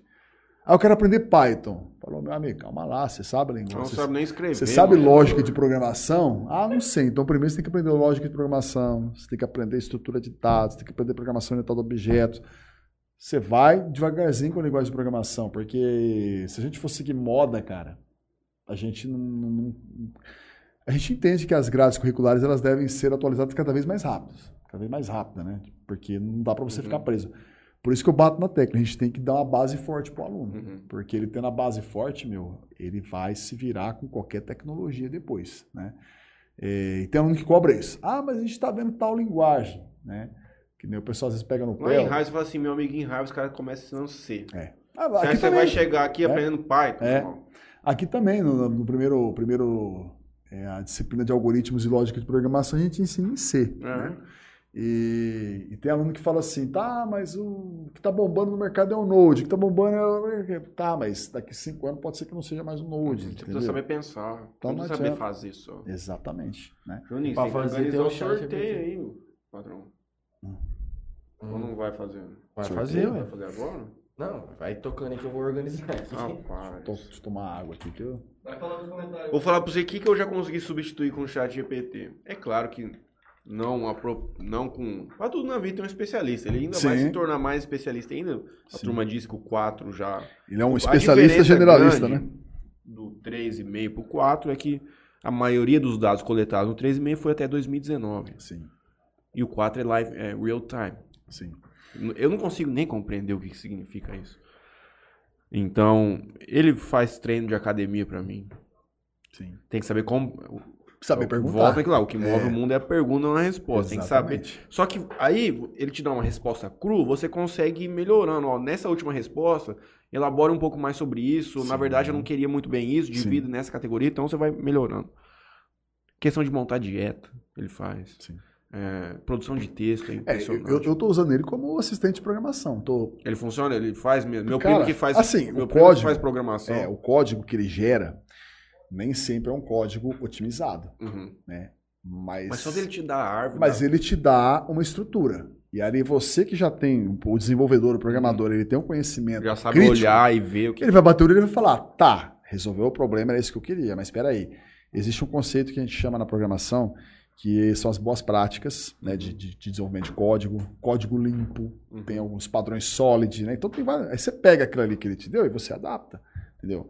Agora, se você for copiar e colar o que ele gera para você, num primeiro momento você vai gerar um código assim horrível. Ele converte código de uma linguagem para outra também. Converte, converte. Ah, é que eu tô te falando, eu já usei ele na aula várias vezes. Aí a molecada fica doida. Eu falo, Uhum. não, gente, é, vocês têm que usar. Tem Tem que um usar. código aí, então. Mas, professor, e aí, quando o senhor pede um trabalho pra turma trazer lá, preparar um PDF escrito, e vagabundo tá alimentando o chat GPT, dá pra pegar? Dá pra saber? Como é que Tem faz? aquele igual dos, dos TCC que o povo fala, É. não, eu vou passar o teu TCC num software lá que vai identificar se é plágio, que não É, sei o então, quê. a- a- o, o que, o, que, que, eu, o que, que eu vejo hoje no chat GPT? Eu pedi para ele gerar alguns, alguns textos assim, mais. Assim, com uma característica um pouco mais A acadêmica. BNT, É. com citação É, bibliográfica. só que tem hora que ele ainda escorrega. Uhum. É, ele, não, ele não consegue gerar isso ainda, né? Ele não, não- ele não coloca. Dependendo do tempo. É, dependendo do tempo, ele não vai colocar. Claro que isso daí com o tempo também ele vai aprendendo Uhum. e vai embora, né? É, mas eu penso assim, que vai ficar cada vez mais difícil pra gente reconhecer, né? Porque aí vai dar, vai do professor fazer aquela análise crítica, né? Deles, Se o aluno efetivamente tem conhecimento Exatamente. Ler o aquilo. texto, trocar ideia com o aluno, pegar na apresentação, porque eu falo pra, pra galera, falo, cara, o mes- eu fiz o mestrado, cara, foi um parto pra escrever a dissertação, né? Nossa, você- imagina fazer eu li- no chat GPT, tá louco, Eu na li- hora. Na mesma hora. Na hora eu pensei isso também. Eu falei, eu peguei alguns elementos do meu, do meu, da minha dissertação de mestrado e joguei lá. E, cara, ele, assim, 90% de precisão, Uhum. assim, das coisas que ele trouxe ali. Falei, Ainda mais se "Caraca, você for alimentando com dados e tudo Sim. mais, ele vai embora. Sim, é, o- é, é o, ele é retroalimentado, né? Ele vai aprendendo. Eu, eu até brinco com o pessoal, lembra quando o Elon Musk começou a explodir foguete? Que ele falou Hum. que ia fazer o foguete voltar e pousar? E, inclusive, teve alguns alunos, alguns colegas, conversa aí de, de churrasco, né, que a gente tá junto, e o pessoal tá risada, falando, meu, o cara tá explodindo um monte de foguete, perdendo dinheiro, o cara é louco. Falei, Faz gente, parte, pai. Falei, gente, inteligência artificial, aprendizagem de máquina, colhendo um monte de dados ali, a inteligência está aprendendo e está se aperfeiçoando. Vai chegar uma hora que ele não vai errar mais. Aí teve gente que falou, ah, você tá, você tá doido, não existe isso. Dois anos depois, não, tá Não, não voltando. cai mais. Não cai Pousa mais. todo. Um, já pousou sincronizado. Sim. Dois. Ô, Isso aí é coisa Sim. que é incompreensível. É absurdo, né? Meu irmão, não consigo nem imaginar. É igual esse negócio de estrela, tava falando com o Mataruga. É um trampo de engenharia. Há 2 milhões de anos-luz e hoje nós temos essa imagem. Meu irmão, não consigo nem entender o que, que significa o que os caras estão falando. Essa questão de astronomia aí, eu, nossa, eu sempre fui muito curioso também. Até hoje eu acompanho muita coisa. Ó, não chegou o código, você faz o sorteio amanhã e. Não, calma. Só se eu sortear por número. Não. Vocês, vocês vão Número de sortear o, comentário. é. vocês vão sortear o quê? ô? Uma camiseta, né? Conta quantos comentários tem, ele vai sortear o número do- dos comentários. Eu não tenho logado aqui. se- Ah, mas. Não era um 302? O Agro É. Decisão gosta de uma inteligência artificial. Uma Ah, o Agrodecisão. Você É o conhece ele? Zé Eduardo, é nosso, lá tá fazendo DS. Ele tá fazendo mesmo? Tá, ele fez, o- ele fez o agronegócio, né? E ele, e ele é um menino, assim, é, inteligência artificial. ele, ele é muito fuçado, cara. Ele corre atrás, ele ele pesquisa, ele usa, ele... É. Melhor amigo do Matheus. É, ele é, um, ele, ele é um cara que... Eu falo pra ele, eu falo, olha, você pega esse conhecimento que você tem no agro, considerando que o agro é uma das áreas que hoje mais usa inteligência artificial, ferramentas de automação, e você pegar o que você está aprendendo aqui no curso de ADS, cara, focar numa tecnologia, ponto, você tem tudo para ganhar dinheiro, cara, né? Zé Eduardo é um cara muito bom, Bom, gente Já boa. inventou cada coisa, tá louco. Conheci É. desde de, de pequeno. Entrou, gente? Ah, vou entrar pelo Facebook aqui, acho que junto pelo Facebook, ó. Selecionando o perfil, interior que é já. Estamos sorteando uma camiseta feminina da Leves, em cortesia da Originato Se a minha Boutique. esposa estiver aí, ó, podia, podia, podia participar do sorteio. Só não vou, só não vou olhar o número do comentário dela pra vocês não falar que ela. Será que ela comentou na nossa página? Aí vai dar problema, aí vai dar problema, né? Ô, Léo, vou precisar que você. Que você. Que você o quê? Que você dê um zoom aí, porque eu vou jogar isso aqui pra tela aqui, né? Joga na tela. Sorteador. Ah, tá pegando aí? Só, vamos sortear aqui o- a camiseta feminina aqui da Originata aqui. E também o senhor ganhou um presente hoje aí. É feminina em, Trabalho em do Laerte Dia é das Mães. impecável. Eu gosto demais de caneca de cerâmica. A trem é camiseta tá até aí já, ó. Retirada aqui no jornal A Tribuna, de segunda a sexta, das, aí, das nove. Foi lá pra frente. Camisetinha padrão da Leves aqui. Quem não teve ainda vai ter. Ajeitado, hein? Rapaz, esse jeito de mulher aqui não serve nem num braço meu. Deu aí, eu vou dar uma carregada nos comentários aqui. Vai. O Jorge tá de prova aqui, ó. Nossa, sabe uma vez que aconteceu aqui, Jorge? Foi sortear um. Foi do iPhone, né? O iPhone? É. A gente foi sortear um iPhone, aí, pô, vamos sortear o iPhone e tal, que não sei o quê. Vamos carregar o. Não, foi o iPhone, não. Foi um Pix de 200 reais e uma caixinha de som. Caramba. E aí a gente aqui, pum. Vamos 3, 4, 3, 2, 1 pra sortear. Na hora que tava no 3, a live caiu. Caiu a internet. Caiu a internet, Caramba. a live caiu. E aí a gente aqui. Voltou só com o resultado. Na hora que voltou, só voltou Nossa, o aí deu resultado. polêmica. Aí ainda quem Ah, ganhou. assim, crime e prova que vocês não estão burlando isso aí. Ah, rapaz, né? Teve que fazer um vídeo com, com o arquivo cru depois que a gente tem. Sim. Que a gente tem. Rapaz. Caramba. Ô, amanhã ligou. Ligou, ligou. Ao vivo acontece essas coisas, cara. Isso daí é complicado. sorteio, velho. Tem jeito. Ao vivo acontece de tudo. Não carregou vou, não, não vou olhar, não vou olhar. Carregou não. Carregou aqui, ó, os comentários aqui. Não vou olhar. Caralho, Vai, tá vai que eu falo. 140. 140 comentários. Nossa. 135. Dona Ivete vai ganhar. Eu divulguei Nossa, pra muita gente. Falei, essa galera. foda. Dá um apoio Mãe do Mas é Rick. Vamos ver. Viviane, Viviane. CGC. De onde será que é a Viviane CGC? Vamos ver se ela. Não tinha regra. Só curtir, Tinha. seguir as páginas. Tinha que seguir as páginas. Dá uma olhadinha aí, Matheus. Vê se Vamos ver. entra no Viviane, perfil. CGC. Viviane CGC. Vê aí, o Matheusinho vai ver se, se cumpriu os, CGC. os requisitos. É a Viviane. Quem é Viviane? Que Também não Viviane? sei. Ah, Viviane, pô. Segue a gente. Vê se Ela segue. segue 7.500 pessoas. Ela vai seguir a Original do Boutique com certeza. Segue gente pra caramba. Rapaz, esse dia Segue também a Original do choque, Juninho. Confirmado. Então, Vou mandar uma Viviane, mensagem pra ela aqui. Léo, o Matheusinho já vai mandar uma mensagem. Muito obrigado aí a todo mundo que participou. Cara, eu- Você não ganhou? Vai lá na Original, tem a camiseta Faz lá. uma forcinha. é. Eu tive um Leva choque, cara. lá? Boa, vou levar sim. É, eu tive um choque, cara, esses dias, porque assim, eu caí, caí na real que o Facebook virou é, rede social old school, né? A galera, Old school. a galera, É. tá, a galera tá usando só É o de Instagram Twitter e o TikTok, Instagram. cara. Acabou, Jorge. Não, Facebook eu não abro faz mais de. Eu falava, caraca, Nunca mano, mais usei, Ninguém curte tempo. mais nada que eu posto lá no Instagram, bomba. Eu te curto, comento, eu falei, "Que- como assim, mano? Acabou. Marcos Mas, ó, é aquele negócio, por exemplo. Quando começou o Facebook, era a galera mais nova, né, tal, que não sei o quê. Nossos pais, né, vamos dizer assim, nem, nem sabia o que, que era direito. Aí, pô, lançou o Instagram. Aí a gente, pô, Instagram, Instagram, Instagram, menos Facebook, Instagram. Aí os velhos já começou. Não, ó, o Facebook aqui, ó, tem umas coisas legais lá. Sim, sim. Aí daqui a pouco eles vão chegar lá no Insta também. Isso aí é... Não vejo É. o Instagram acabar. O Instagram, ele... ele- A melhor rede social é o Twitter, não adianta. É, o tu- qualidade o Twitter conteúdo, é o- conteúdo mais denso, assim. Sim, sim, mas ali é complicado, hein, cara? ali é...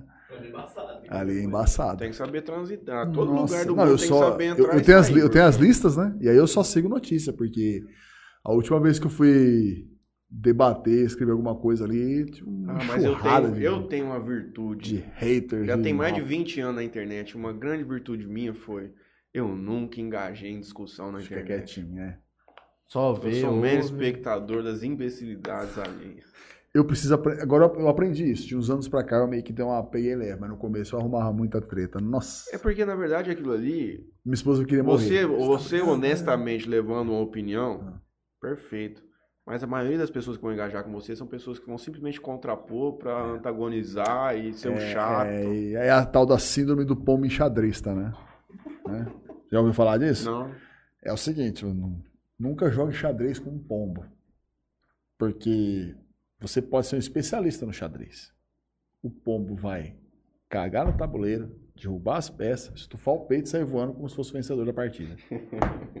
É isso. Então é com essa grande mensagem que a gente encerra o InteriorCast de hoje, porque é aí por aí mesmo. E você anotou aqui no final, gostaria de agradecer especialmente hoje, vou deixar a palavra pro senhor depois. Certo. Bebida Sabor aqui, a Oliver Corretora, Juninho, o Toquinho Center Car, a Frama, Juninho. E o Parcela aí, saiu do mercado? Tá trabalhando aí? Não, é que eu ia falar esses daí e falei assim, mano. E o Parcela aí, Soluções Financeiras.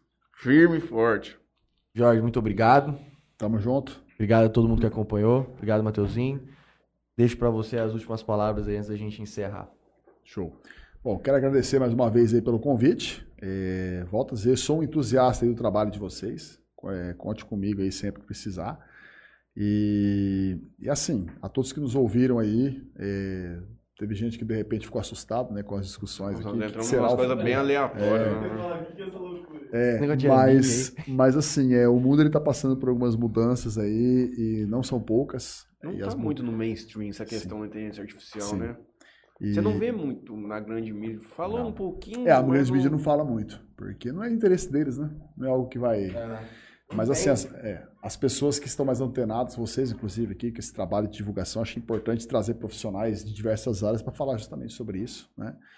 E, e, assim, as coisas estão acontecendo e o que vai diferenciar, o que vai fazer com que a gente sobreviva nesse mundo aí dominado por máquinas, né? Sobreviver na Matrix, é, é você se qualificar, é você estar antenado, usar a internet, usar o chat GPT a seu favor, né?